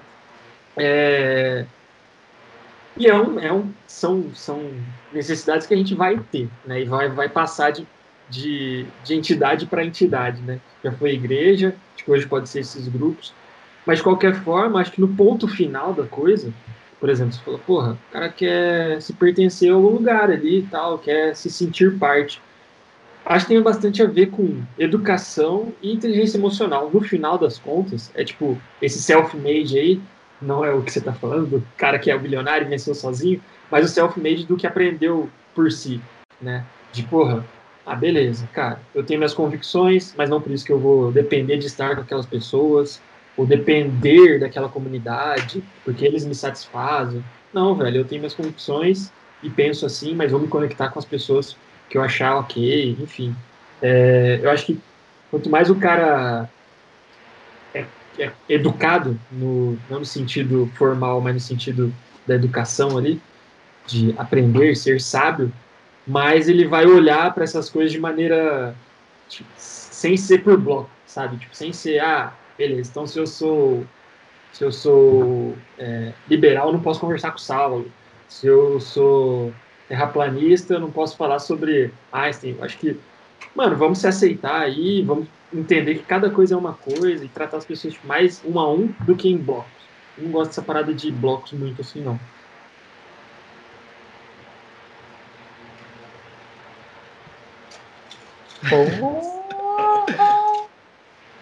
Caralho, mano. Pegou, pegou o álcool aí? Conversa Mano. foi com ponto, assim que. Calma aí que, que tá meu né? processamento aqui não é tão rápido assim. Pô, uma correção aqui, eu procurei computador quântico aqui, fala que no clássico tem memória feita de bits e cada bit guarda um ou zero de informação. No quântico, ele mantém um conjunto que cada qubit pode conter um ou zero ou uma sobreposição desses. Então, aí a, a Wikipedia para computação, agora, que é a produto do Gian, né? Mudou agora... nada para mim, mas enfim, agora estamos. É, então, traduz para o português agora. É, então, que bom, você trouxe a explicação oficial aí, porém para mim não mudou muita coisa. Mano, não mudou nada aqui também, mas agora a gente falou corretamente. Rapaziada, temos mais algum assunto? Temos mais algum papo? É, por mim. Mano, só queria falar Vai, de lança, fechar. Lança, lança à vontade. Startups. Startups. Um bagulho da hora. E só lançar bravo para quem estiver ouvindo. Que é um bagulho. Startup basicamente é a parada de você fazer uma, uma empresa, né? Escalável, que pode, pode alcançar, sei lá, milhares, milhões de pessoas com pouco recurso. Né? A ideia é, tipo, você vai fazer um restaurante. Se fazer um restaurante para 50 pessoas, você precisa de 50 recursos, 50 estalecas. Para 100 pessoas, você vai precisar de, provavelmente, perto de 100 estalecas, né? Vai diminuindo, mas, enfim, você, conforme você aumenta o, o alcance, você aumenta o, o, quanto você precisa investir. Enquanto startup, né, não necessariamente. Você com pouco recurso você consegue alcançar muita gente. Por exemplo, o Instagram vende para o Facebook com de 15 a 25 funcionários, por mais de, mais de um bilhão de dólares. Então, assim, com pouquíssima gente, os caras já alcançam muita, muita gente. E quem tem interesse, assim, em, em fazer, ser startups, acho massa ler, tipo, Eric Rice, que fala de startup enxuta, e outro livro que eu gosto bastante é, é do Steve Blank, eu sei o nome em inglês, é Four Steps to Epiphany, é um livro bem massa. E ah, estudar sobre e começar negócio. Eu acho que, como eu falei durante o, o, programa aqui, empreender é um bagulho muito massa e que vai gerar aprendizado em, em todos os pontos da sua vida e da, da, da pirâmide que o, que o Kashima estava falando. E compara se empreender, né? Com, sei lá, os, os, os Knights de antes lá, né? Que é, é a treta do mundo de hoje, né, velho? Você dar porrada e tomar porrada, a gente tá falando da pandemia aí, é louco pra caralho. É uma liberdade absurda, mas também responsa absurda. Mas é bem prazeroso, assim. Então, quem tem ideias, inclusive vocês, aí, se vocês quiserem ideias pro, pro, pro bagulho, vocês ideia, têm ideias e quer melhorar o podcast de alguma forma, dar uma inovada, é, a gente troca ideia também. Pra, mas acho que é, que é, que é bem massa essa, essa pegada de pessoas fazendo empresas com pouca grana e tentando dar tiros assim para para tentar criar coisas legais para outras pessoas. Só o, o, toque que eu queria dar aí. Criando tipo soluções para os problemas né, das pessoas. Sim. Isso. Treta todo mundo tem. E aí, então, jovem Tainã, pra gente ir finalizando o papo, indique coisas que você gostaria aí de indicar para o jovem. Livros, filmes, música, seriados, é, barraquinhas de pastel ou até mesmo casinhas de cachorro-quente que você conhece na cidade. Você fala, gente, você precisa disso para viver. Massa. Velho, gente que alguns livros, né? É, principalmente pra galera que quiser empreender aí, massa. Seriados. Ah, eu gosto bastante de Dark, velho. Dark é um seriado bem louco. É, bem louco. Sim! É, sim! Acho que sim! Já as pessoas de... precisam assistir Dark. A gente já falou de muita coisa filosófica, não vou entrar em Dark, mas é Nossa. massa, assistam. É, que mais? Ah, eu gosto bastante de biografias, biografia do Elon Musk é massa, Steve Jobs, biografia é massa, do Einstein é massa. É, gosto bastante de ler sobre os caras, coisas para fazer só, Só para fazer um adendo, você, você assistiu Piratas do Vale do Silício? Com certeza, eu acho. Mano, documentário, acho que não. Acho que Pira não. Piratas do Vale do Silício? É documentário, né? Ou é série? Não, é filme. Porra, Ele conta não. mais ou menos a, a relação do, do Steve Jobs e do. Esqueci o cara. do Bill Gates. Do Bill Gates. Talvez eu tenha é. assistido, mas acho que não. Acho que não. É... Coisa para fazer Maringá, andei de kart, velho. Andar de kart, muito bom. Tem quatro lugares para andar de kart em Maringá, muito massa. Coisas que a gente faz no, nos fins de semana. E é isso, velho. É... Coisas que eu queria indicar aí. Não sei, não tem mais coisas não. Kashima. Kashima, Deixa... então aí, vai aí. Não, eu queria, queria mais, um, mais uma coisa aqui pro Tainan. Uhum. Que a gente sempre faz a pergunta, quer dizer, pede pro nosso convidado falar, é deixar a mensagem pro jovem ouvinte aí, pra jovem ouvinte. Qual a sua mensagem? E aí, o público de vocês é o cara que tá na facu, que acabou a facu, tudo? Quem que é o jovem? É o maringaense, né? É o jovem, velho. É o 4x4. É o 4x4. Todo ah, mundo que se acha jovem. Pode ser do é jovem, jovem que, que toma tubão na escadaria da Vila Olímpica até o jovem que frequenta a sambinha de Playboy. Agora sim, né? A frase política que eu comecei, comecei por essa parte só. É, cara, o que eu queria dizer para você, jovem, olhando nos seus olhos, é, primeiro, seja um bom brasileiro. Acho que nosso país tem bastante coisa pela frente. A gente está em ascensão, apesar de tudo que acontece. Acredite no seu país, faça o melhor pelo seu país. Respeite o hino, assim, sabe? A gente, a gente é irmão no final das contas, a gente é irmão. E acho que são coisas que faltam na gente, a gente visitando outros países, ver que os caras são muito mais. Porra, foda-se esse cara, mas nós é irmão, nós estamos junto nessa. Acho que falta um pouco isso pra gente. É, dois, eu acho que, como a gente falou no começo, é, a gente ser mais nós mesmos. Seja você mesmo. É, seja você mesmo no, no, trabalho, seja você mesmo em qualquer lugar. A gente não precisa ficar é, mudando nossa personalidade, nosso perfil para agradar quem quer que seja, né? Falo com amigos advogados, ó, ó, lá ele se veste como tal, ah, não, porque tem que ser assim. Não tem que ser assim, né? Estou é, tentando criar minha empresa do jeito que eu sou, de, com as coisas que eu acredito. É muito mais foda, como vocês ouviram lá no começo, né? Você vai se fuder pra caralho, porque ser você mesmo não é fácil, mas vai compensar, né? Porque você vai ter muito mais liberdade, muito mais prazer nas coisas que você está fazendo. Então, escolha os seus caminhos e vá por eles, mesmo que seja o único do mundo que esteja fazendo isso, né? Vá por eles e confie, tenha fé, assim, né? Nas escolhas. É, inclusive em ser, em ser jovem, como a gente falou do João lá, vindo para o e bebendo com a gente, enfim, é, é eu acho que é o, é o, é ponto 2. E, ah, e três, eu acho que a gente, como a gente falou do dilema das redes, ser mais aberto à opinião dos outros. Acho que esse é um, um grande aprendizado meu, que eu tenho, assim, tentado exercitar. Eu acho que a gente, todo mundo precisa fazer isso mais, né?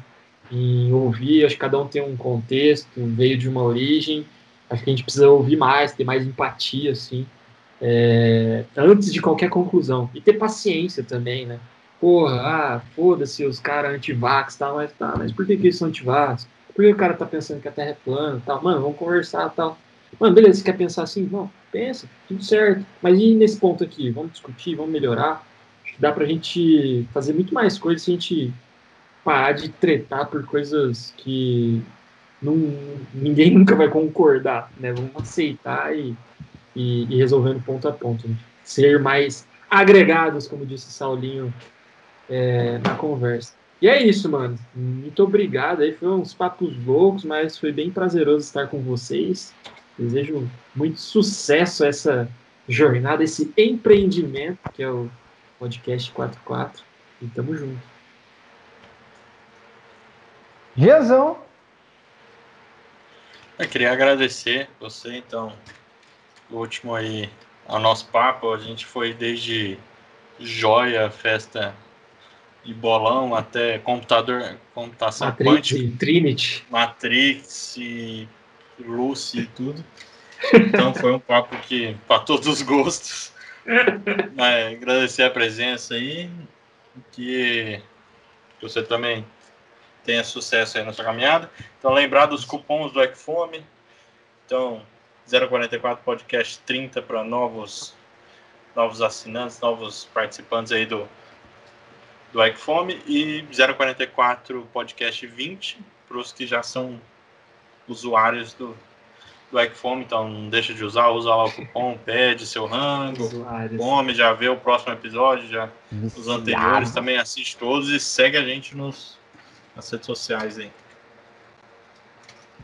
É isso, Tainan, deixa aí a, a, os endereços dos seus empreendimentos para a galera seguir, deixa a sua As arroba também, mídias. caso tenha alguma tchuca que goste. Claro, claro é, da empresa, né, mobive.com, escreve M-O-B-I-E-V-E, mobive.com, lá vai ter o que a gente está fazendo e tal, as coisas da company, da startup, é, em breve aí explodindo no mundo, bilionário, unicórnio, e o arroba, né, para você que se interessou por tudo aí que a gente conversou, enfim, e por essa carcaça, é arroba Tainan Fidelis, tudo junto, Fidelis com S no final, ou é, siga também arroba Mobive no Instagram. Eu não uso essas outras redes, não, só, só Insta. Ah, no Twitter tem também arroba Fidelis, mas eu tô lá mais sapeando e vendo coisas, a, a, as exposições de Saulo e de Kashima, já não sigo mais, e de outros... Ah, no Twitter não Fechou, gente? É isso aí. Então, então Vai aí, Caixinha. Não, eu queria agradecer o Tainan, que foi um, uma conversa assim muito boa, cara. Tipo, foi muito cabeça. Acho que espero que as pessoas que estejam ouvindo tenham gostado, assim como eu gostei de estar tá participando dessa conversa. E queria pedir para você que está ouvindo até agora, fiel escudeiro, é, dar aquela fortalecida, pô, a gente tá fazendo o nosso corre aí, conseguindo coisas como o cupom do Ikefome, a gente vai correr atrás de muito mais coisas também, dá aquela fortalecida, se inscreve no canal no YouTube aí que a gente tá precisando e segue a gente nas redes sociais, se puder dar uma ajudada na divulgação para aquela não é pirâmide, gente, não é pirâmide, não é pirâmide. mas passe a palavra aí para dois amiguinhos e tamo junto, muito obrigado, Tainan. Vai aí, Sal. É isso aí, muito obrigado, meus suricatos de bermuda, que vocês que acompanharam até o momento agora. Um papo muito gostoso em que falamos de jogos, atléticas, empreendedorismo, computação quântica, devaneios filosóficos, educacionais e algum tipo de morenagem. Ah, poderá render, poderá render coisas em algum futuro próximo aí, mais conversas com o Tainan. É para a gente Certeza. explorar o potencial computacional do cérebro deste rapaz. que meninas que não sabem, ele é alto, é bom para catar uma manga, trocar uma lâmpada e pegar aquela, né? aquela Tupperware da, da sogra que tá naquele ponto mais alto do armário.